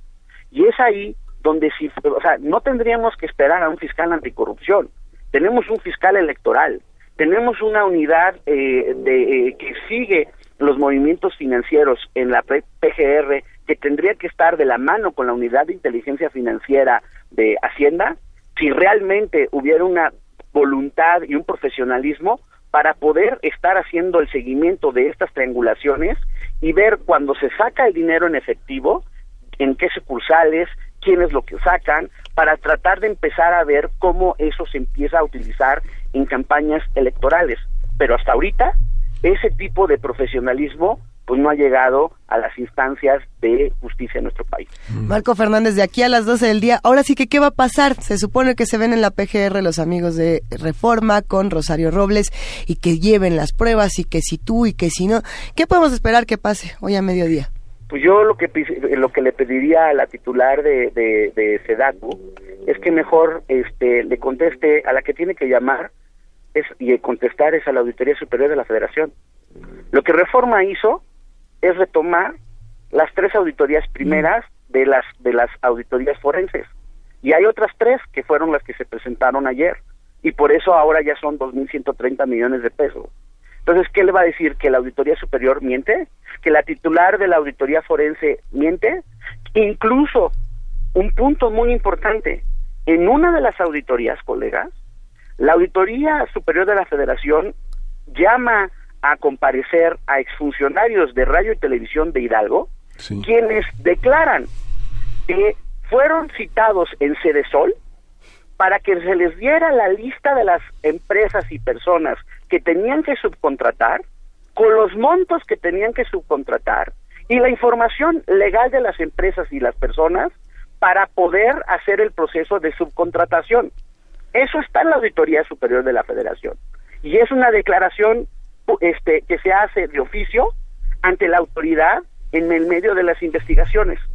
Ese tipo de cosas que son gravísimas es lo que mejor tendría que estar respondiendo la titular de Sedatu, porque además los funcionarios públicos involucrados en los desvíos de Sedesol se los llevó a Sedatu y son los que nuevamente aparecen meses después con nuevos con nuevos presuntos desvíos precisamente en, en la nueva dependencia federal.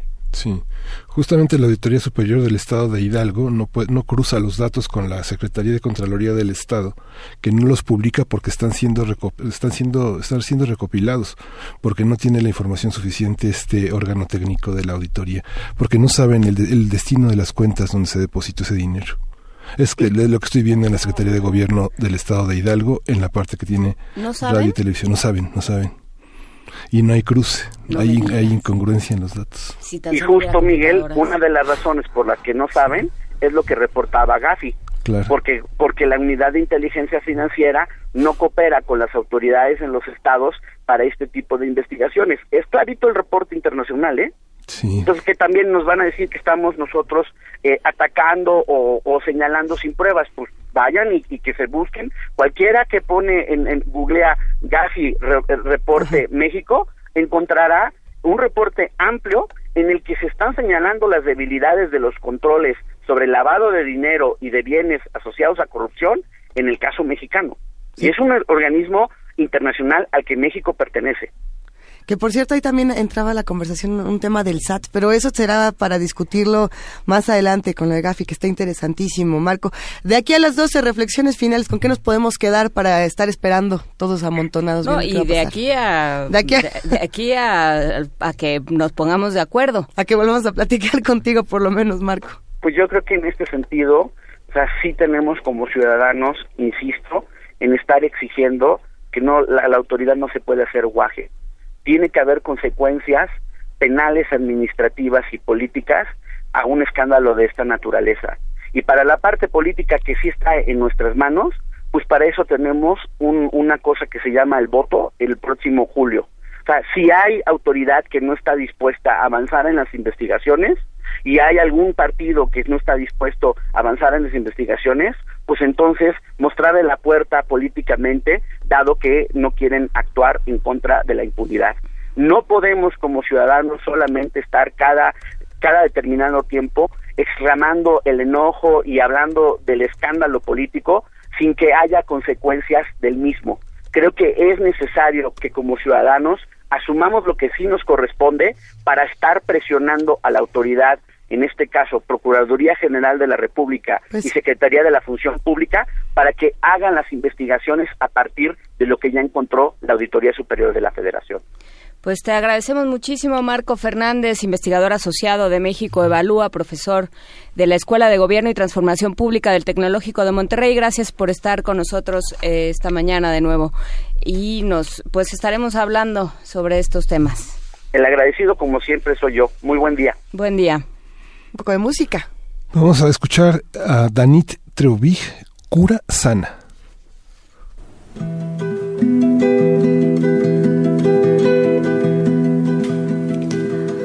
Oh,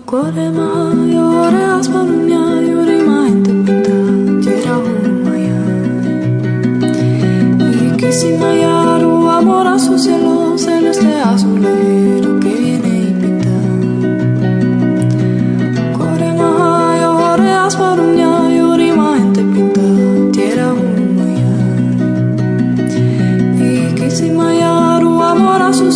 Cielo celeste azulero que viene y pinta. Cura, cura, sana, sana, táteselo, la licencia. Cura, cura, sana, sana, táteselo, hazlo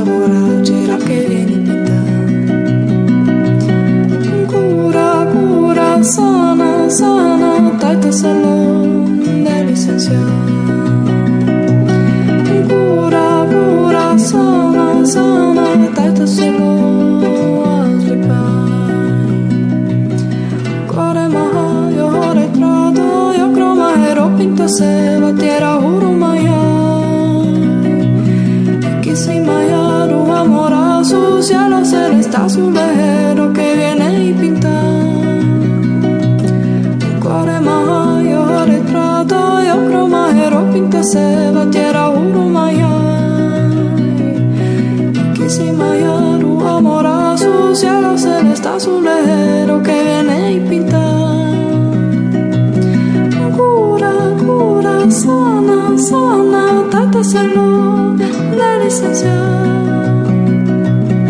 Cura, cura, sana, sana, táteselo, hazle paz. Cuore maha, llore, asparuña, yurima, gente pinta. Amo cielo, tierra, vida, asociento, mundo, cosmos, seres interplanetarios que llegan. Cura y sana, un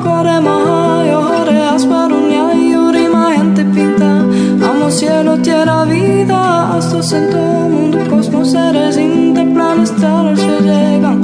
Cura y sana.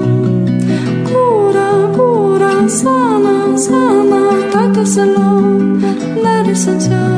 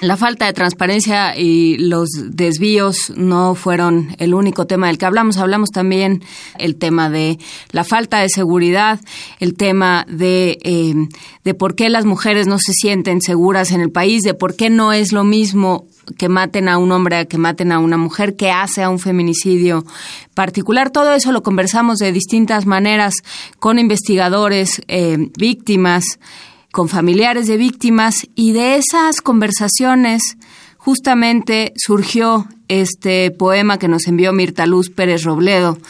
Ella le escribe a Nadia Dominique, me parece recordar que era su hija y que justamente le escribe este poema como una manera de recordarla y como una manera, nosotros la retomamos como una manera de, de que esto no siga sucediendo. Fue el tema de muchas discusiones dentro de la universidad, es un tema que nos hemos eh, tenido que plantear como país, como ciudad, como agrupación, como comunidad qué hacemos con los feminicidios, cómo estamos entendiendo la violencia de género, de qué manera se manifiesta y dónde se gesta la, violencia de género y cómo puede cómo podemos aprender a paliarla, a neutralizarla, que ya no siga sucediendo. Todo esto se vuelve poesía, pasa por la poesía a través de las palabras de Mirta Luz Pérez Robledo, a quien le enviamos un gran abrazo, le agradecemos que haya compartido este texto con nosotros y nosotros lo recordamos el jueves 8 de febrero de 2018. Yo leí este poema enviado por Mirta Luz Pérez Robledo que se llama Para la doncella de ondas que te has vuelto, Nadia Dominique, para celebrar tu vida en el aniversario de tu nacimiento. Es hora de poesía necesaria. Nadia Dominique Vera Pérez, he escrito para celebrar su vida, quien nació el 8 de febrero de 1983.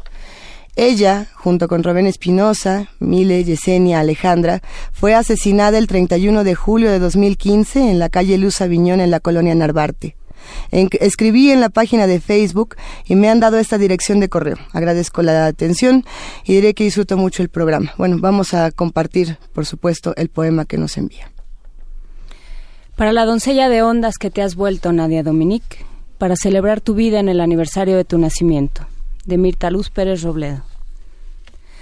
Deposito tu corazón en esta hoja de papel, en este cuaderno lo siembro como una semilla, lo cubro con la tinta más suave, más fértil, y sobre cada renglón que se vuelve surco riego la semilla de tu sangre amada, para que florezca en cada letra, en cada palabra, en cada frase, en cada oración, en cada verso cada verso se vuelva una oración, cada gota se vuelva una palabra, cada palabra se vuelva una flor. Unas palabras tengan el color de tu sangre, otras palabras tengan el color de tus ojos. Algunas palabras sean como tus dientes, como tus cabellos, como tu mirada. Como tus manos sean las palabras, palabras tenga el color de tus venas. El color azul sea una palabra que amenice el amarillo, sea una pradera de palabras, Lila sea una palabra que florezca en los renglones del cuaderno y fluya el rojo de la sangre sobre la superficie de la hoja, como si brotaran amapolas a su paso. Hayan palabras duras como tus dientes, como tus cabellos onduladas, palabras sean suaves como tus venas, sean las palabras rítmicas como tu corazón latiendo, abiertas palabras amorosas como las aves de tus manos, afanosas lucérnulas entre la hierba, noctivagas flores se abren en medio de la noche, diminutas como el lunar de tu mejilla, insecto azul metálico se pose entre los pétalos de una florecilla de la nimia pradera urbana, caracol que repta sobre la superficie de una ancha, de una ancha hoja de papel, pájaro que picotea al azar las plantas del jardín, flor de azar abriéndose a la luz. Es del poemario La muerte no es todavía una fiesta. Resucitar así entre las palabras que se han vuelto flores, entre flores que se han vuelto palabras en esta pradera de mi cuaderno, rimar pradera con vera, rimar nadia con fronda varia, volverte árbol, flor, luz vegetal, saberte una mariposa que forma sus alas con los pétalos de una rosa anaranjada, rimar, remar, reír en el mar de flores como un caracol, remar en el viento como una pájara, silbar tres veces en medio de la hoja para que aparezcas, decir un conjuro de tres palabras para la resurrección. Asanacé, asanacé, abra palabra.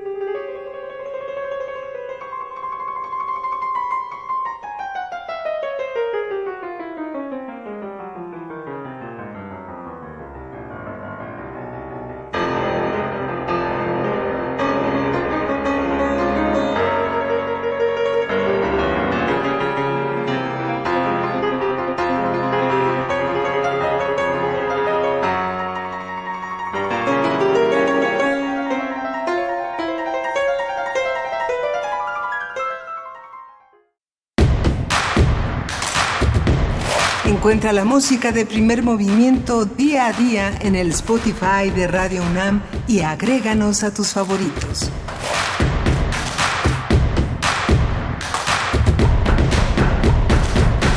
Hoy es 3 de enero de 2019, me parece que es jueves, aunque esto es algo que como la lluvia sucede en el pasado. Platicamos también sobre la frontera sur. La frontera sur ha sido el gran tema eh, para México ha sido el espacio donde nos hemos planteado quiénes somos y qué somos. Y de ello hablamos y reflexionamos con Iván Francisco Porras, él es doctor en ciencias sociales y humanísticas y justamente estudia la frontera sur. Vamos a escucharlo. Nota Internacional. El recorrido y la presencia de la caravana Via Crucis del Migrante, integrada principalmente por hondureños y salvadoreños, provocó que Donald Trump, presidente de Estados Unidos, ordenara la militarización de la frontera con México, a pesar de la colaboración de nuestro país con las políticas migratorias. De acuerdo con cifras del Instituto Nacional de Migración, en el 2017, el gobierno de México ordenó la, la repatriación de 80 mil 353 personas que ingresaron de forma ilegal, en su mayoría centroamericanos. Esto representa el 84% de las personas detenidas por el Instituto Nacional de Migración. De esta cifra, 35.133 eran guatemaltecos, 20.000 hondureños y 11.542 de El Salvador.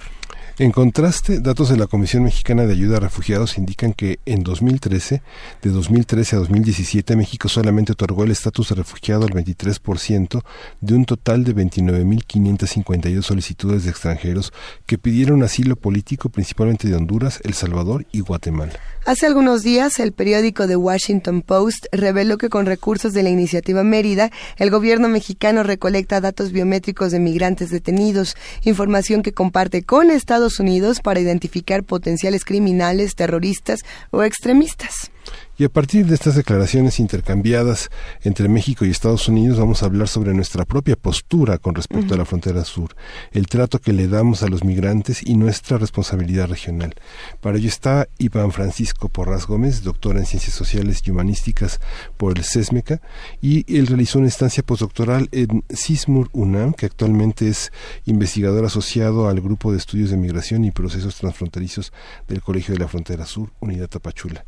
Bien, bienvenido, Iván. Hola, ¿qué tal? Buenos días. Eh, ahí Juana Inés, Miguel Ángel y Luis y pues al público en general.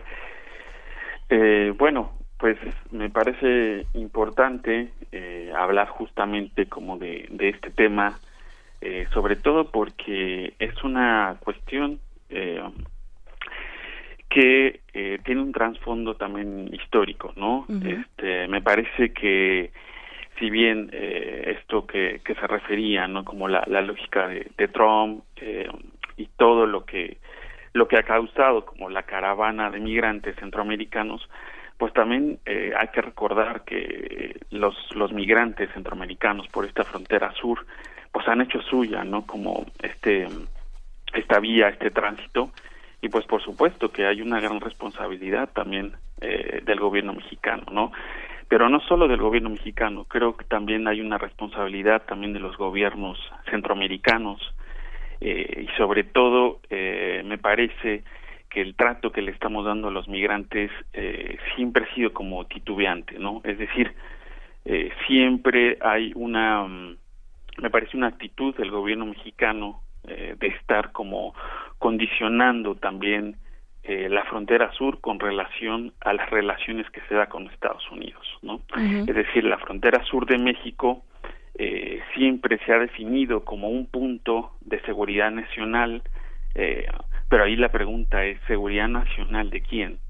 De México, eh, de las mismas políticas de contención impulsadas eh, desde Estados Unidos, pero que me parecen que en ese sentido eh, no estamos asumiendo un, un, un- papel como de cierta responsabilidad también eh, con los migrantes centroamericanos. Es decir, eh, considero que los, los los gobiernos también, sobre todo de Centroamérica, han estado ausentes en muchos de estos reclamos y por supuesto que también el mismo gobierno mexicano ha provocado ¿no? en esta en esta coyuntura que siempre eh, el tema de los migrantes centroamericanos esté eh, como en esa en un titubeo ¿no? es decir en un eh, decir que necesitamos eh, controlar esa frontera sur necesitamos eh, parar a los a los a los centroamericanos y centroamericanas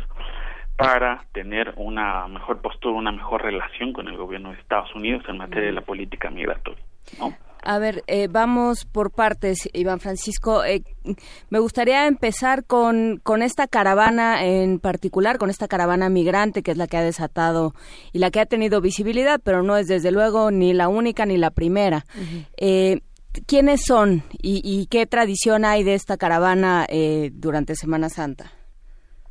Mira, la caravana pues es como esta iniciativa también que, que han hecho eh, las compañeras y los compañeros eh, centroamericanos, pero también con algunas organizaciones, ¿no? Eh, sobre todo organizaciones civiles en, en México, ¿no?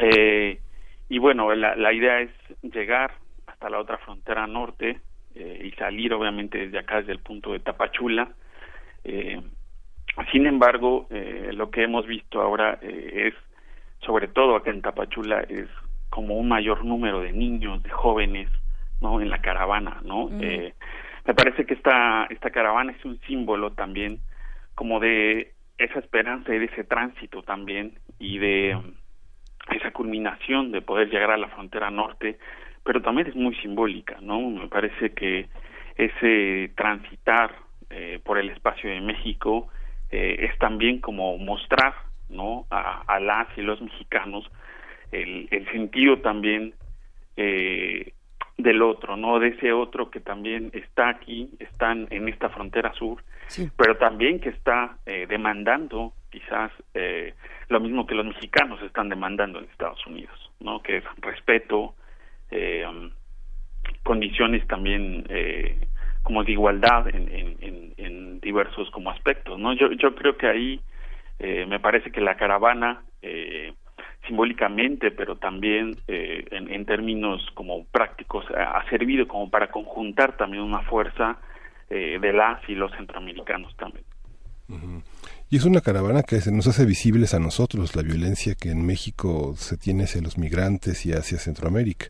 Digamos, si uno piensa en los 80, esta visión eh, criminalizada ya estaba, digamos, vista este, este, de este, por las gobernaturas en Nueva York que relacionaban la, la violencia neoyorquina con la migración centroamericana y mexicana y luego también la violencia política que desde Reagan eh, se calificaba a Centroamérica como el corredor de la revolución y que ahora se visibiliza de otras maneras, ¿no?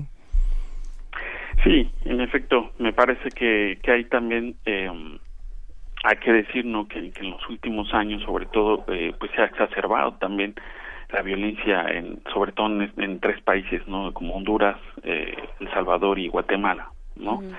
Y eh, yo creo también que es eh, importante hablar como a nivel regional, ¿no? Eh, eh, porque eh, el interés todavía, ¿no? Y, cómo eh, la política estadounidense está viendo a esta región, ¿no? Eh, eso me parece vital y también me parecería importante también mencionar que eh, esta frontera sur también ha tenido muchos programas como de contención, ¿no? O de hacia los migrantes y también hay una propuesta, digamos, como de eh, blindar, por así decirlo, esta frontera sur. No se ha conseguido, eh, pero sin embargo me parece que han habido muchísimos programas eh, como Operación Sellamiento, el Plan Sur, el Plan Mérida, ¿no? Eh, y el, el último, ¿no? El, el- Plan Integral de la Frontera Sur, que generaban también todo un discurso de ayuda y de, eh, sobre todo, me parecía como de protección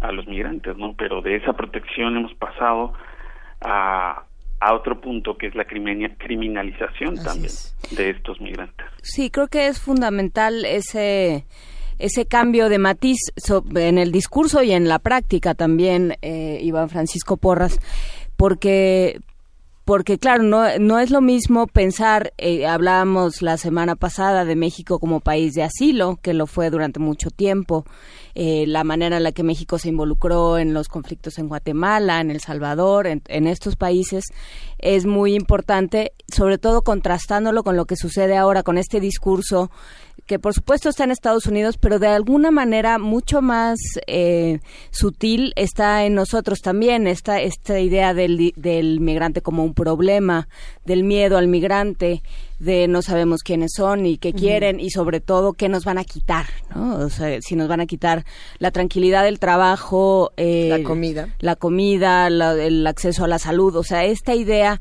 de que la frontera se tiene que blindar, además de que es, es absurda e inoperante, o así lo ha demostrado, creo, la, la, la práctica y el tiempo, eh, es enormemente peligrosa y, y, en teoría enormemente ajena a lo que pensábamos que era nuestra política eh, internacional.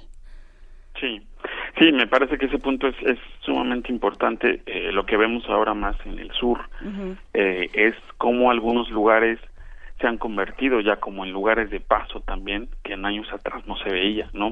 Ahí lo interesante es eh, pues hacer este ejercicio de reflexión, cómo la gente está viendo a esos otros y también cómo eh, reacciona, ¿no? Eh, en- sobre todo en el contexto de Chiapas, pues tenemos eh, algunas ciudades como Tuxtla Gutiérrez, San Cristóbal, eh, entre otras, que no están, digamos, pegadas a esta frontera sur, pero que ya visibilizan la presencia de los migrantes, sobre todo eh, inmigrantes centroamericanos, este, también algunos africanos y otras nacionalidades, pero eh, definitivamente sí me parece, ¿no? Que, eh, como bien dices, es eh, un reto no solo eh, para ellos, sino para nosotros también. Es decir, cómo nosotros establecemos unas relaciones, pero también cómo vemos a ellos. De pronto, eh, desde Tapachula yo te podría decir que a veces eh, es coti- es muy cotidiano ver como a los a los migrantes centroamericanos acá, ¿no? Eh,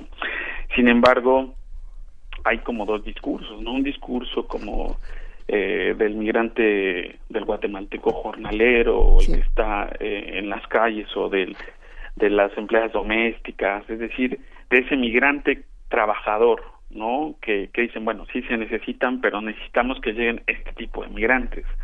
Pero de pronto sí se escuchan como todos estos discursos hacia los migrantes cuando hay asaltos, el miedo, eh, el miedo al joven que está tatuado, el miedo a, ese- a, a esos, a, a las mujeres, a- incluso a los niños también que están, eh, hay discursos que están propiciando los asaltos eh, en la ciudad, ¿no? Es decir, hay toda una discursividad ahí también que se va generando a veces también eh, pues de algunos medios de comunicación locales eh, también como todos estos rumores no acerca de los otros migrantes no y entonces sí me parece eh, que es un asunto también eh, que pues convoca muchos retos sobre todo en estos espacios donde no había visibilidad de migrantes Hay muchos temas que seguir discutiendo sin duda sobre los migrantes. Por ahí había una pregunta que circulaba en redes sociales ya desde hace algunos días cuando dicen, bueno, es que el gobierno de, nuestro país sí está apoyando a estos migrantes, está tomando otro tipo de caminos y por ahí se pregunta, y bueno, ¿y cuánto les va a durar eh, eh, cuando se acabe las elecciones a todos nos van a dejar de interesar los migrantes? No solo los políticos, sino también a los que estamos eh, aquí, ahora sí que a los simples mortales, entre comillas, nos va a dejar de interesar este tema cuando se vaya Trump o cuando tengamos otro presidente o cuánto tiempo nos va a durar este este interés, yo me pregunto. Pues en efecto, creo que también eh, ahora también vemos como con el tema de la caravana, como eh, pues el tema vuelve a surgir, ¿no? Eh, digamos con más fuerza. Sí. Yo creo que también, eh, si bien a veces puede ser un tema coyuntural, eh, es un tema que nosotros eh, y nosotras también ya deberíamos como reflexionar, ¿no? Eh, los migrantes históricamente han estado también en México, sobre todo los centroamericanos, eh, han sido fuerza de trabajo también.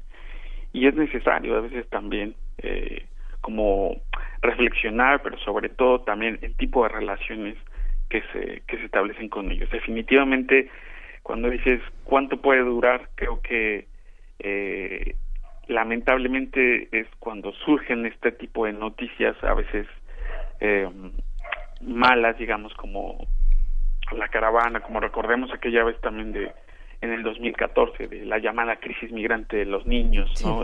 Entonces, por ahí me parece que a veces también eh, no hemos aprendido también, no, no, no hemos como ese contexto histórico, esa memoria también, falta apuntalarla también, también entre los entre esos habitantes de carne y hueso también, ¿no? Me parece que es un tema que a veces es coyuntural, eh, sigue siendo como vigente, pero es necesario también ya tenerlo en la memoria y recordarlo, ¿no? También eh, que estamos también conviviendo con este tipo de personas, con los migrantes eh, centroamericanos, ¿no? Creo que definitivamente a veces en, campañas políticas surgen muchos discursos, eh, también algunos discursos ambiguos, ¿no? Respecto a la migración, respecto a esta frontera sur también hay que preguntarse, ¿no? ¿Qué es, qué es la frontera sur?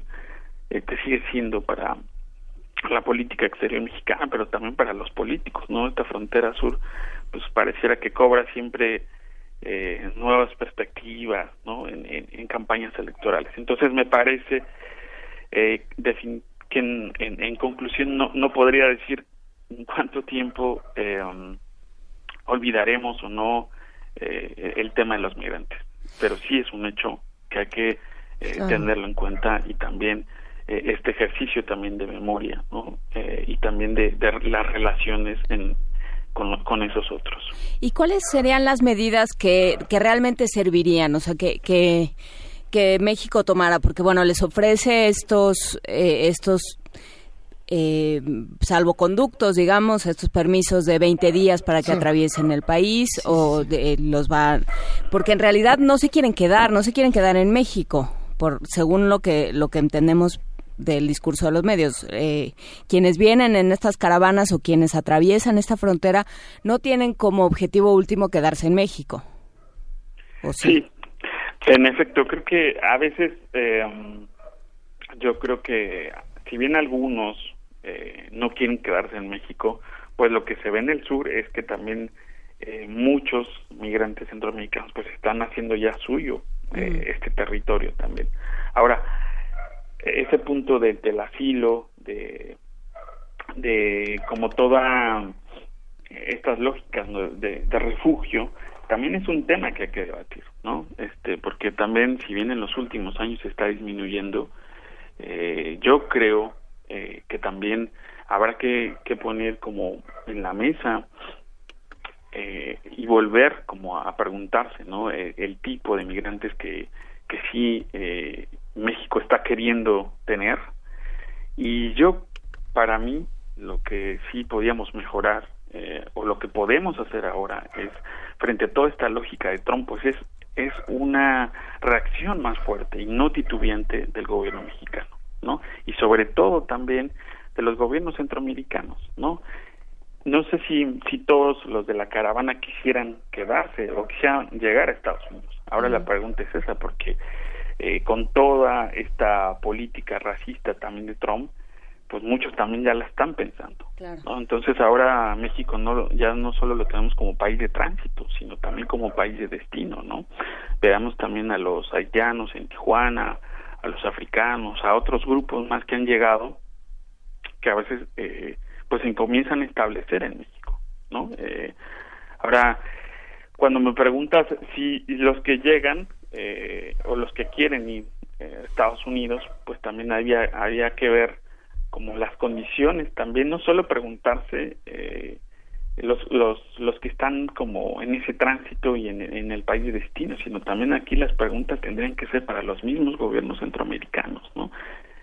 ¿Cuál es la posición de estos gobiernos? Hay que pasar como, como hay, hay que hacer un ejercicio también de revisión, ¿no? De qué están haciendo estos eh, estos gobiernos, eh, en tanto como eh, están poniendo el acento a la seguridad humana, no es decir, a los lo que incluye garantizar condiciones de vida en los lugares de origen y de tránsito también, ¿no? ¿Cómo se vincula con el crimen organizado? Digamos que uno podría pensar que son eh, que está que son personas que son utilizadas para hacer cuestiones a mano armada o cuestiones delictivas, pero también hay una parte delictiva que es muy fina, que requiere altos profesionales, abogados, contadores, economistas. Hay una parte que también tiene que ver ese tiene ese sello de la migración. ¿Cómo se vincula con el crimen organizado? Son son realmente este una amenaza en ese sentido, es un prejuicio ¿Cómo debemos ver eh, en la caravana? No sé, eh, pa- parece que no vienen criminales, ¿no? Vienen personas que vienen huyendo de los criminales y que vienen huyendo de destinos muy muy adversos, ¿no? Sí, yo sí ahí pienso sobre todo eh, en los jóvenes eh, de, de Centroamérica y también creo que eh, si bien ha habido un discurso ¿no? de expandilleros o de pandilleros también movilizándose a estas zonas, eh, yo creo que a veces es, mínimo también, ¿no? Este, ahí habría que pre- preguntarse más bien cómo el crimen organizado eh, está eh, como cooptando y también eh, sigue, ¿no? Eh, viendo a, a, estos centroamericanos como, pues como un, un negocio también, ¿no? Este, yo creo que el tema de los secuestros, el tema de la trata, pues sigue siendo vigente, ¿no? Sin embargo, yo creo que eh, con el tema de la eh, de cómo ellos están si están entrando a las filas de narco eso pues yo ahí mm, también pondré en duda eso no porque me parece que ah,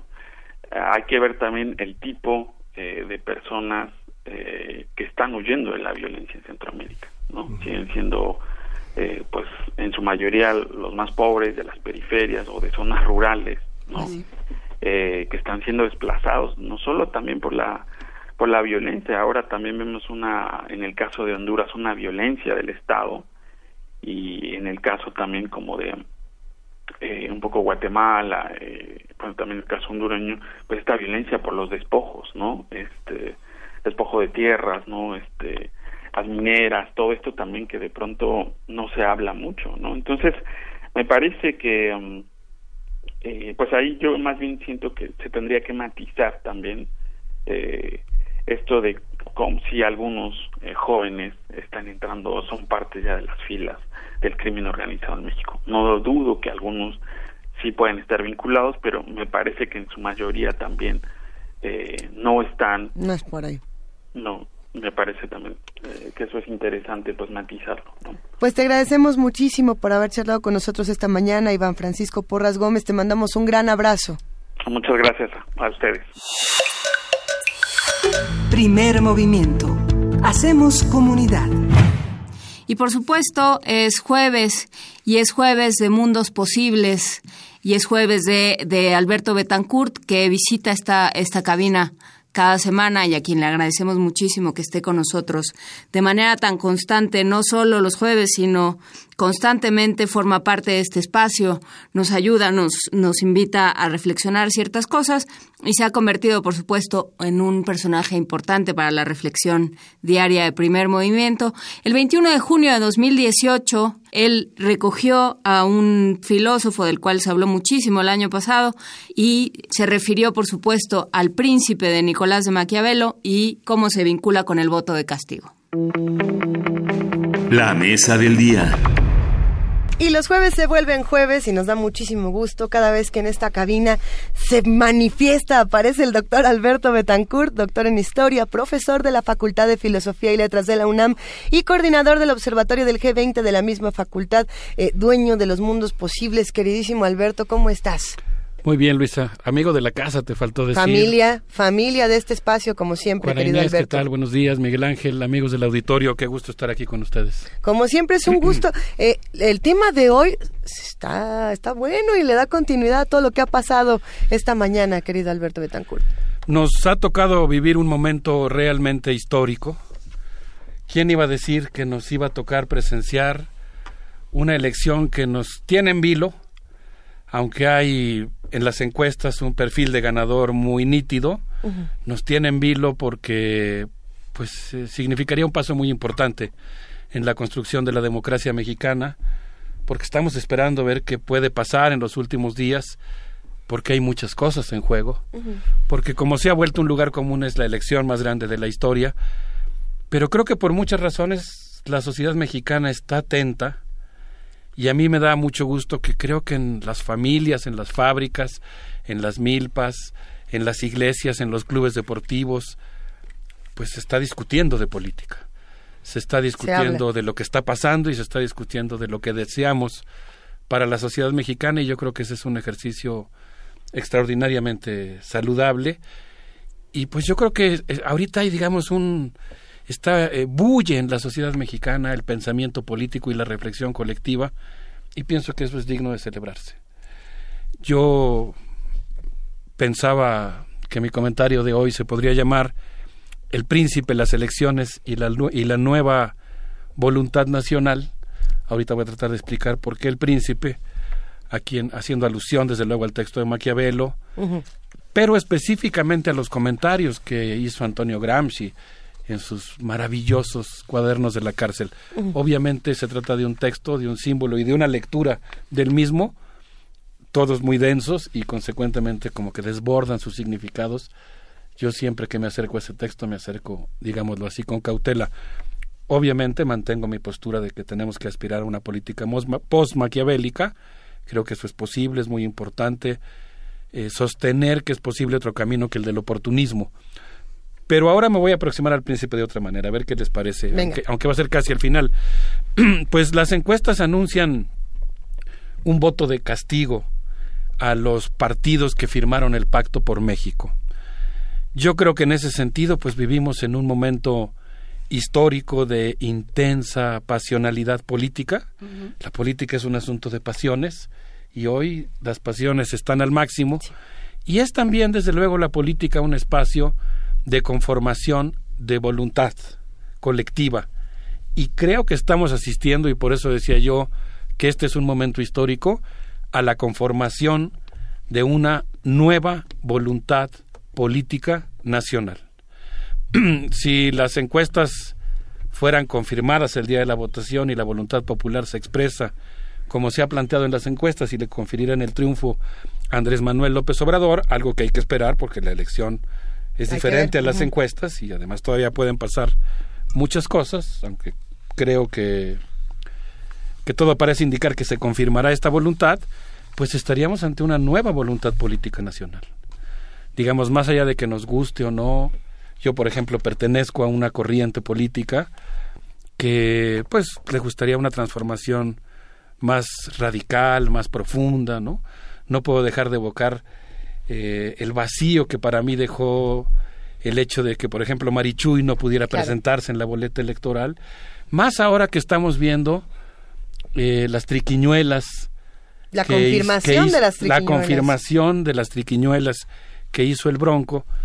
Yo no sé ustedes, bueno, pero digo, en ese contexto, pensar en, en, la precandidatura de Marichuy, pues es recordar a la, candidata, a la candidata que cumplió con toda pulcritud con los requisitos, sin hacer una sola trampa, sin juntar una sola firma espuria, y que además pues tenía un discurso anticapitalista radical, que a mí me gusta y que siento que hubiera hecho mucha falta en esta campaña, pero más allá de nuestras preferencias, el hecho es que todo parece indicar, y yo creo que para bien, que estamos asistiendo a un momento histórico en el que se ha conformado una nueva voluntad política nacional que le va a decir al PRI y al PAN que es hora de que dejen el poder y que el país tenga un cambio de rumbo.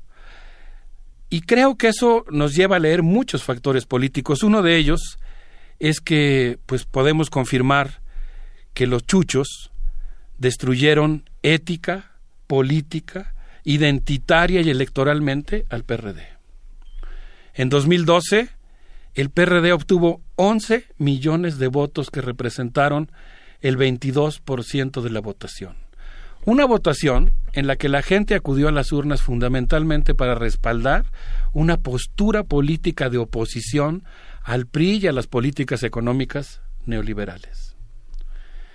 Y una vez consumada la votación, en un momento en el que el presidente Enrique Peña Nieto asumió su cargo habiendo obtenido un 32% de los votos, no sé si decir exactamente que es un presidente débil, pero con una votación menor a la que, mucho menor a la que habían obtenido otros candidatos de, de su partido, recompone su situación y su debilidad a partir en, viejos términos se diría de este maiceo, mm. en términos modernos y más correctos políticamente se diría de este acuerdo, ¿no? En el que logra cooptar a los dirigentes de los partidos. Hay quien dice que no, que no fue él el que los cooptó, sino que fue, esta es una versión que leí en la prensa, bueno, es una versión que dice José Murad en el libro sobre la historia del pacto, no la leí en la prensa.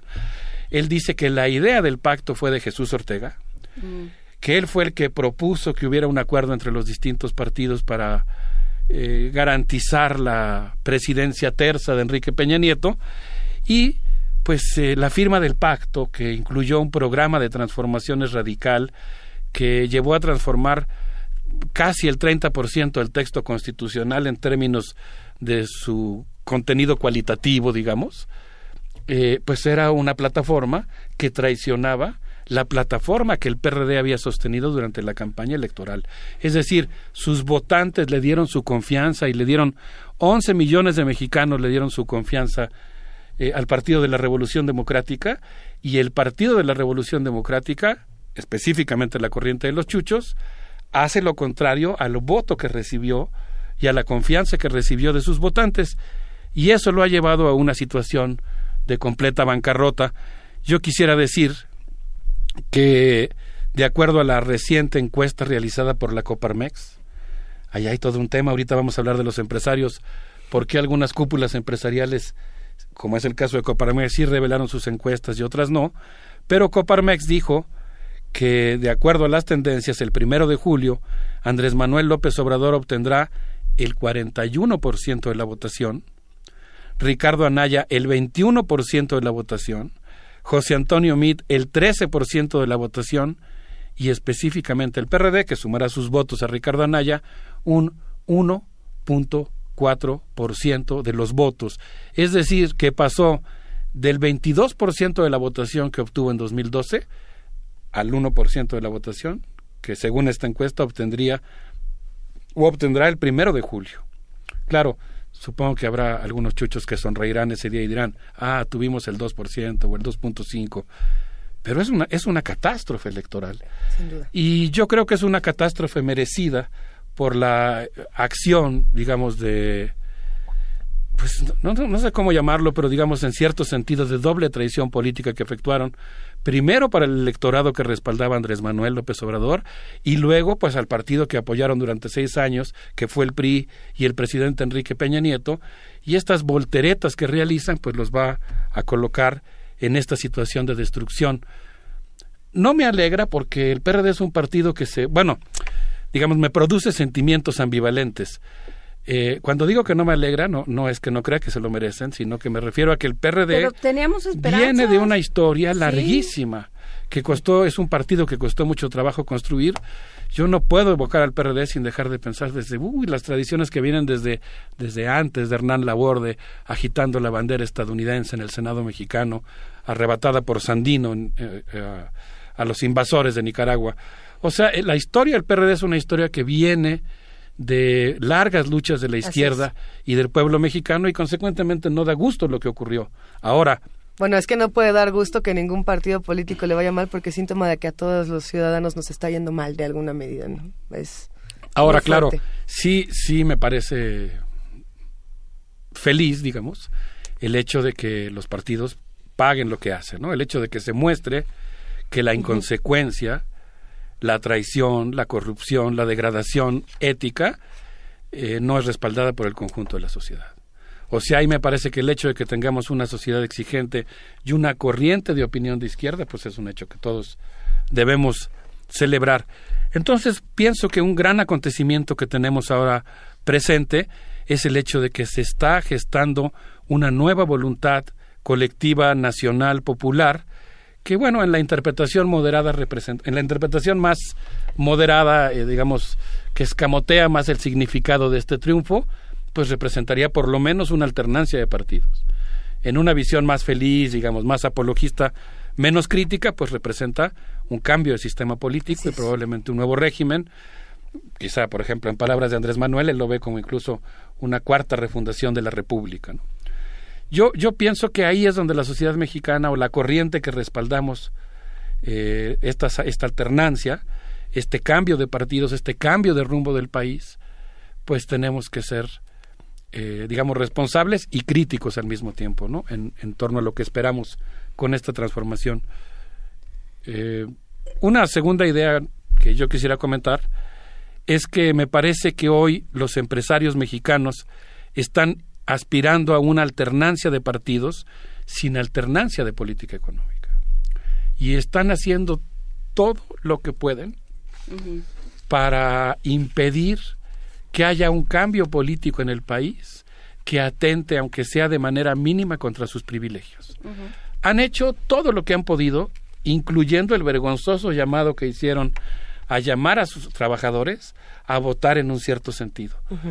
Y bueno, pues han eh, externado de muchas maneras la aversión que tienen por el candidato, por Andrés Manuel López Obrador, por el candidato que representa un cambio en las políticas económicas.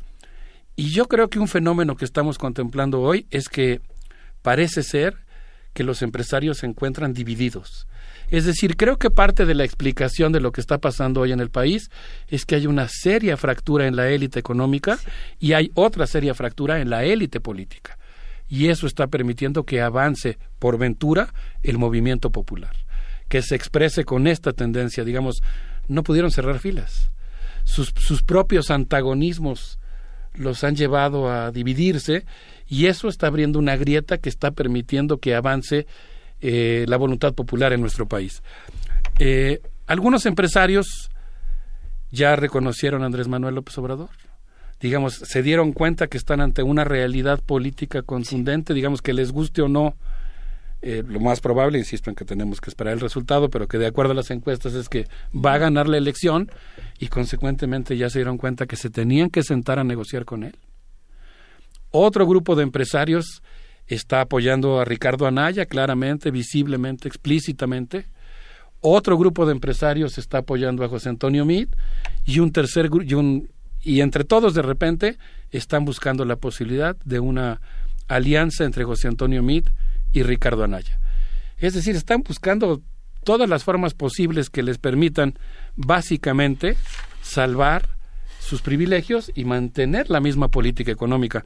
Quisiera citar algunos ejemplos de este, digamos, necesario análisis que se tiene que hacer de ese sector, el empresariado, y cómo se está comportando en este momento. Por ejemplo, después de una intensa campaña de odio contra Andrés Manuel López Obrador, sorpresivamente el día 6 de junio, el diario Reforma informó que Juan Pablo Castañón, presidente del Consejo Coordinador Empresarial, declaró tras una reunión con Andrés Manuel que por fin se había reconocido la viabilidad y la conveniencia del nuevo aeropuerto.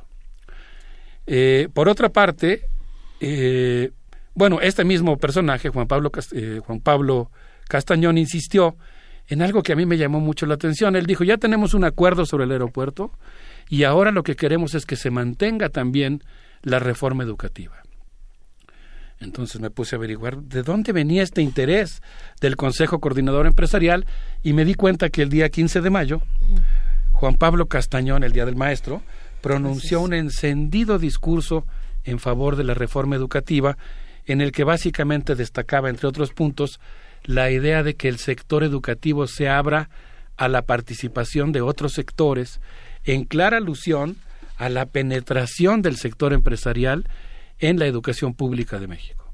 Y en segundo lugar, pues planteó eh, la idea de que debía continuar el programa de escuelas al 100 y eh, la, el elemento de la autogestión administrativa de las escuelas, que como todos sabemos significa básicamente que el anterior secretario de Educación Pública, Aurelio Nuño, se empeñó en diseñar un programa que va a ir librando paulatinamente al gobierno federal de la responsabilidad de darle mantenimiento a las escuelas y va a abrir la posibilidad, como ya está ahora de hecho consignada y en vigor, de que las empresas privadas ofrezcan programas culturales que van a estar en un menú que ofrece la Secretaría de Educación Pública y que implicaría que las, los padres de familia, que ahora supuestamente no van a dar cuotas escolares, pero se van a poder poner de acuerdo para contratar a un maestro o un taller que sea ofrecido por las empresas.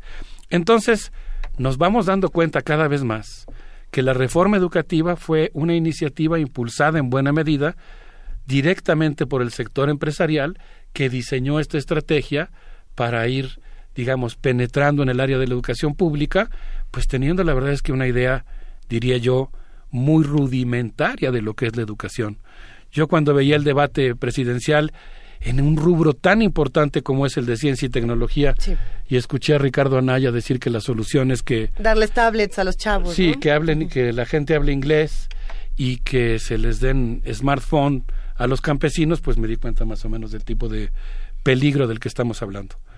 Eh, no sé cómo ven, ¿qué opinan? Eh, hay, hay muchísimos comentarios en, en redes sociales. Creo que es un tema que despierta, por supuesto, eh, muchas pasiones eh, y me parece para, para bien en el tema de Marichuy, en el tema del PRD, por supuesto, en todo lo que ocurre con los empresarios. Por ahí algunos estaban preguntando por este tema de la reforma educativa y la reforma, mal- más, más bien la mal llamada reforma educativa, mejor llamada reforma laboral, según lo que nos están escribiendo. Y creo que también es muy interesante ver lo que está, lo, cómo todas esas discusiones eh, nos afectan a todos todos los días y cómo están afectando nuestras opiniones, ¿no? Este- Hay otra parte, yo pensaba en un ensayo de Alberto Asís eh, publicado por el por el CIESAS donde habla del gatopardismo y de cómo Sí. la transición fue víctima de ese eh, gatopardismo, cómo todo se fue ajustando para que no cambiara nada. Y creo que si alguien, si algún eh, organismo o alguna corriente tiene la capacidad de permanecer siempre igual y de adaptarse a lo que se hace, es el capital, el capitalismo.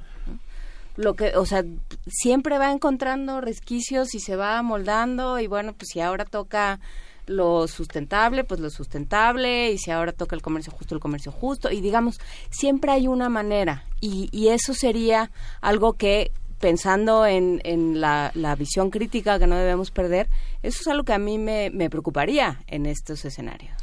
Sí, yo pienso que estamos asistiendo a la conformación de una nueva voluntad política nacional y pues en cierto sentido diría yo que desde mi punto de vista es todavía insuficiente.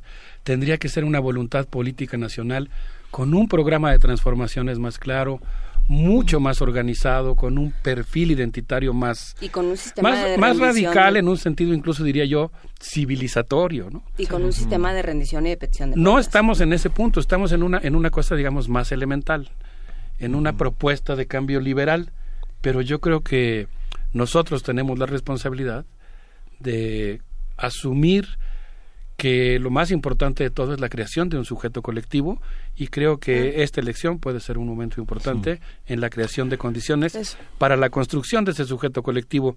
Más que depositarnos en alguien, yo diría que es un ejercicio de poder de la sociedad mexicana que me parece extraordinariamente saludable y que desde luego habría que hacer llegar más allá. Yo les propongo que vayamos a escuchar al gran León Chávez Texeiro con esto que se llama Se está desmoronando. Órale, y ahorita seguimos aquí. Escuchen el final. por favor. Venga.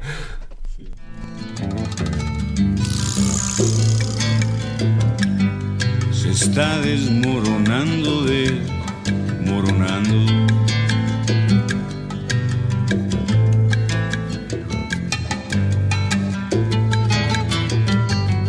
Todo mundo se acomoda agarrando lo que puede, concediendo sin medida, asegurando.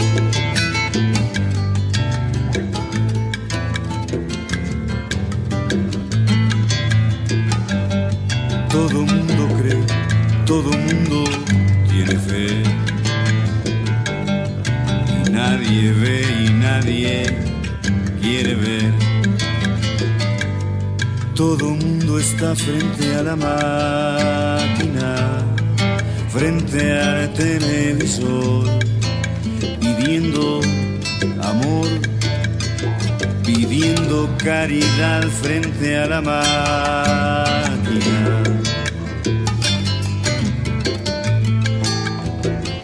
Frente al televisor.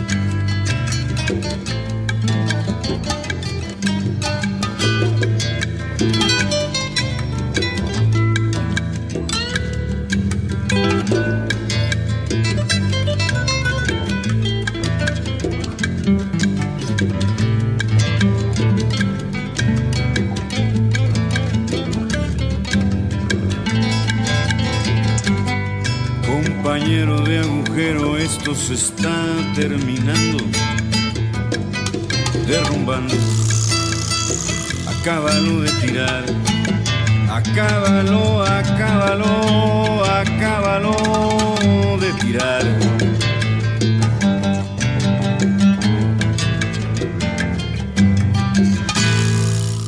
Se nos fue el tiempo rapidísimo. Quisiera mencionar rápidamente dos, dos ideas. La primera es que me ha llamado mucho la atención cómo se han ido revelando en los últimos días algunos detalles de lo que fue el acuerdo y posteriormente la ruptura de Ricardo Anaya con el presidente de la República. Pero lo primero que quisiera yo, pues digamos, preguntar al aire al auditorio, y creo que es el caso, es, estamos en una elección en la que parece que el presidente Enrique Peña Nieto perdió el control de la sucesión presidencial. Y eso desde mi punto de vista, en cierto, bueno, eso es una excelente noticia en el sentido de que no logró imponer a su candidato y pues ahora está en una encrucijada tremenda a ver cómo la resuelve. Pero ha intentado muchas cosas. Una cosa que ha salido a la prensa, eh, que publicó por ejemplo Salvador García Soto, es el hecho de que Ricardo Anaya tuvo una reunión en Los Pinos el 20 de enero de 2017 en la que pactó con Enrique Peña Nieto la candidatura de Josefina Vázquez Mota para que ésta estuviera jugando el papel de golpear permanentemente a la maestra Delfina Gómez.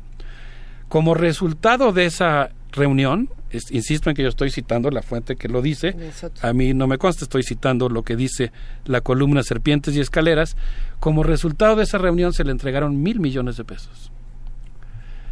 Y él, según esta versión, complementada por lo que publica en el último número de la revista Proceso Genaro Villamil, nunca entregó ese dinero a Josefina Vázquez Mota. Después vino la ruptura, alguien filtró un video en el que acusaba a la familia de Vázquez Mota de tener vínculos con el lavado de dinero, se rompió el pacto entre Peña Nieto y Ricardo Anaya, comenzó una relación de competencia y odio, pero el hecho, y esto es algo que me llamó mucho la atención, es que yo por supuesto me imagino que deben estar muy preocupados por la por lo que está pasando.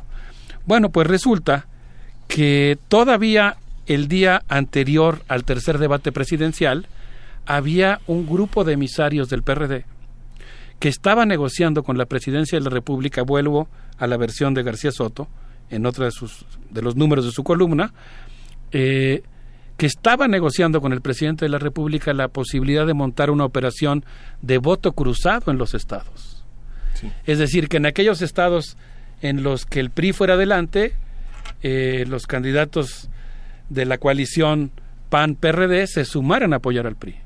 Y en aquellos casos en los que fuera en segundo lugar el candidato de, la coalición de, este frente, fueran apoyados por el PRI. Y el día del debate se rompió esa alianza soterrada que tenían. Entonces me llamó mucho la atención y me preocupó, por supuesto, que no que pues van a seguir haciendo hasta lo imposible por impedir eh, un cambio de rumbo en el país y tienen un oficio político y unas mañas gangsteriles que van a hacer que seguramente el día de la elección pues vamos a estar ante una intensa actividad y pasionalidad política de quienes van a intentar impedir todavía el triunfo de Andrés Manuel López Obrador o que en su caso pues van a querer sentar las bases para eh, negociar con él de, de la mejo- en la condición de mayor fuerza posible.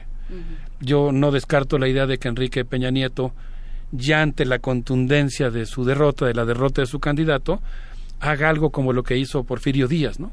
Negociar rápidamente la derrota antes de perder todas sus fichas, o como hizo Porfirio Díaz antes de esperarse a, a que su ejército se desmoronara, a la primera batalla perdida en Ciudad Juárez, renunció y eso le permitió renunciar con todas sus fuerzas intactas.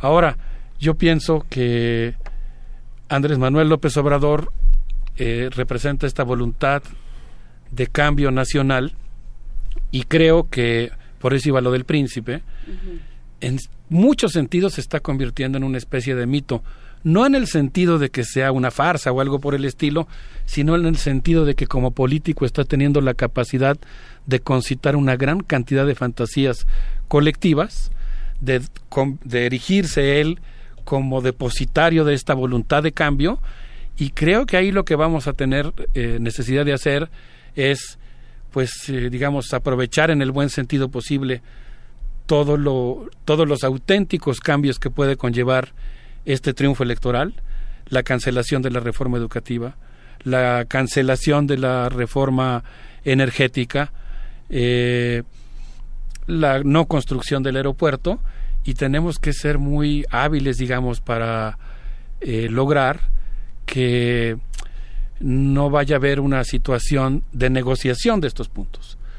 Eh, a mí me ha alegrado mucho cuando veo que la candidatura de Andrés Manuel López Obrador va hacia definiciones muy concretas, por ejemplo, en torno al aeropuerto, y me preocupa mucho cuando ocurre lo contrario, cuando dice cosas como... Si lo pagan Bueno, los empresarios, entonces si los sí. contratos estuvieron bien, entonces me gustó mucho el, el desplegado que sacó el Frente de Defensa de la Tierra, diciendo, oigan, es que no estamos jugando, ¿no? Si ya habían dicho ustedes que se iba a suspender el aeropuerto, hay que suspenderlo. Y yo creo que ahí, por eso iba lo del príncipe, nosotros tendríamos que recordar que los que tenemos el poder somos nosotros. No, no depositarnos en alguien, sino consolidar este ejercicio que realmente me alegra y me parece histórico, en el que podemos expresar nuestra voluntad y podemos expresarla haciendo uso de nuestro poder. Y yo creo que con todas las limitaciones del caso, lo más probable es que este próximo primero de julio vamos a asistir a, un gran, a una gran acción de ejercicio de poder de la sociedad mexicana que con todas las limitaciones y contradicciones del caso va a expresar su voluntad de cambio. Esta conversación eh, ha estado verdaderamente buena, querido Alberto Betancourt. No queremos que se termine, sabemos que, que tienes que, que, irte, pero hay muchas reflexiones que se van a quedar y muchas preguntas. Eh, si el poder está en, en, nosotros en esta ocasión, si, por, si finalmente decimos, ahora sí nos va a tocar, habrá que prepararnos. ¿no? Había un comentario en, en, redes sociales que decía, muy interesante toda la propuesta de Marichuy, se tiene que preparar más, porque la vamos a volver a ver y eso es algo que da gusto. Vamos a volver a escuchar eh, sus palabras, vamos a volver a saber de ella un proyecto más sólido la próxima también nos vendría bien. Y un, y un proyecto que nosotros planteemos también nos vendría bien. No solo la furia, el tweet, el Ay, yo quiero esto. Nos vamos a preparar. Como no, es que con temas como la privatización del agua, los niños enjaulados, ¿no? El hecho de tener un gobierno casi como el de Petán en la Francia ocupada, que en lugar de indignarse ante lo que está pasando, mantenga esta actitud, ¿no? Inaceptable pues yo creo que, que, que impele a, a, manifestar esta voluntad de cambio. Y a, a, incluir a todos aquellos que no se sienten eh, representados en por esa propuesta. O sea, creo que parte del, del diálogo, y, y es a lo que le tendríamos que apostar, pasa por, y bueno, ¿y qué hacemos? O sea, cuando despertemos el 2 de julio y haya una línea entre los mexicanos que ganaron y los que perdieron, porque así se está Así planteando se sentir. este proceso electoral. ¿Qué vamos a hacer? ¿Vamos a dejar la línea? ¿Vamos a hacerla más marcada? ¿Vamos a convertirla en una zanja, en un muro? No, yo, yo creo que yo, yo creo que, que, yo creo que, que la voluntad de cambio lo que plantea es justamente la necesidad de profundizar la democracia mexicana en todos sus espacios. Pero y eso... profundizar la democracia implica resolver las cosas de una manera diferente a como se ha estado haciendo hasta ahora. Lo que hemos estado viviendo hasta ahora es un régimen profundamente autoritario en todos sus niveles y escalas y coincido contigo. Pero la Consecuentemente, respuesta... después de la elección lo que tenemos que hacer es profundizar la democracia, escuchar todas las voces. Y antes de eh, la establecer... elección, Alberto, perdón, pero es que la respuesta a, una, a un disenso no puede ser una avalancha de odio, que es lo que está sucediendo. Ayer hablábamos de redes sociales, eso es lo que está sucediendo y eso es lo que está sucediendo en el café. Y, o sea, ¿por qué en México no hablamos de charlas de sobremesa como en Tabasco y en Villahermosa, eh, en Tabasco y en Veracruz? Hoy los dos reporteros hablaron de eso. Pues porque si no estás de acuerdo conmigo, te liquido. Esa, esa ha sido la bueno, dinámica de esta Gramsci campaña. habla en sus comentarios sobre el príncipe justamente que la política consiste en una permanente reconfiguración de las pasiones políticas y yo creo que esa reconfiguración tiene que tender desde luego a la conformación de una actitud dialógica en el país que no ha existido hasta el momento, que ha sido negada sistemáticamente y que ha llegado pues incluso al exterminio de los opositores como ocurrió por ejemplo en Nochistlán.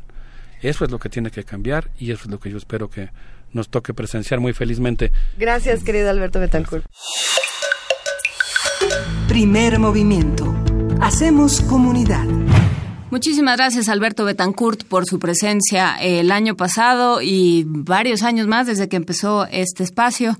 Pero bueno, este programa ya se acabó. Este fue eh, nuestro programa del 3 de enero de 2019. Los, nos seguiremos escuchando. Recuerden que ya regresamos al aire y a todo nuestro salvaje esplendor el próximo lunes. Por lo pronto, esto fue Primer Movimiento, El Mundo desde la Universidad. Radio UNAM presentó Primer Movimiento, El Mundo desde la Universidad.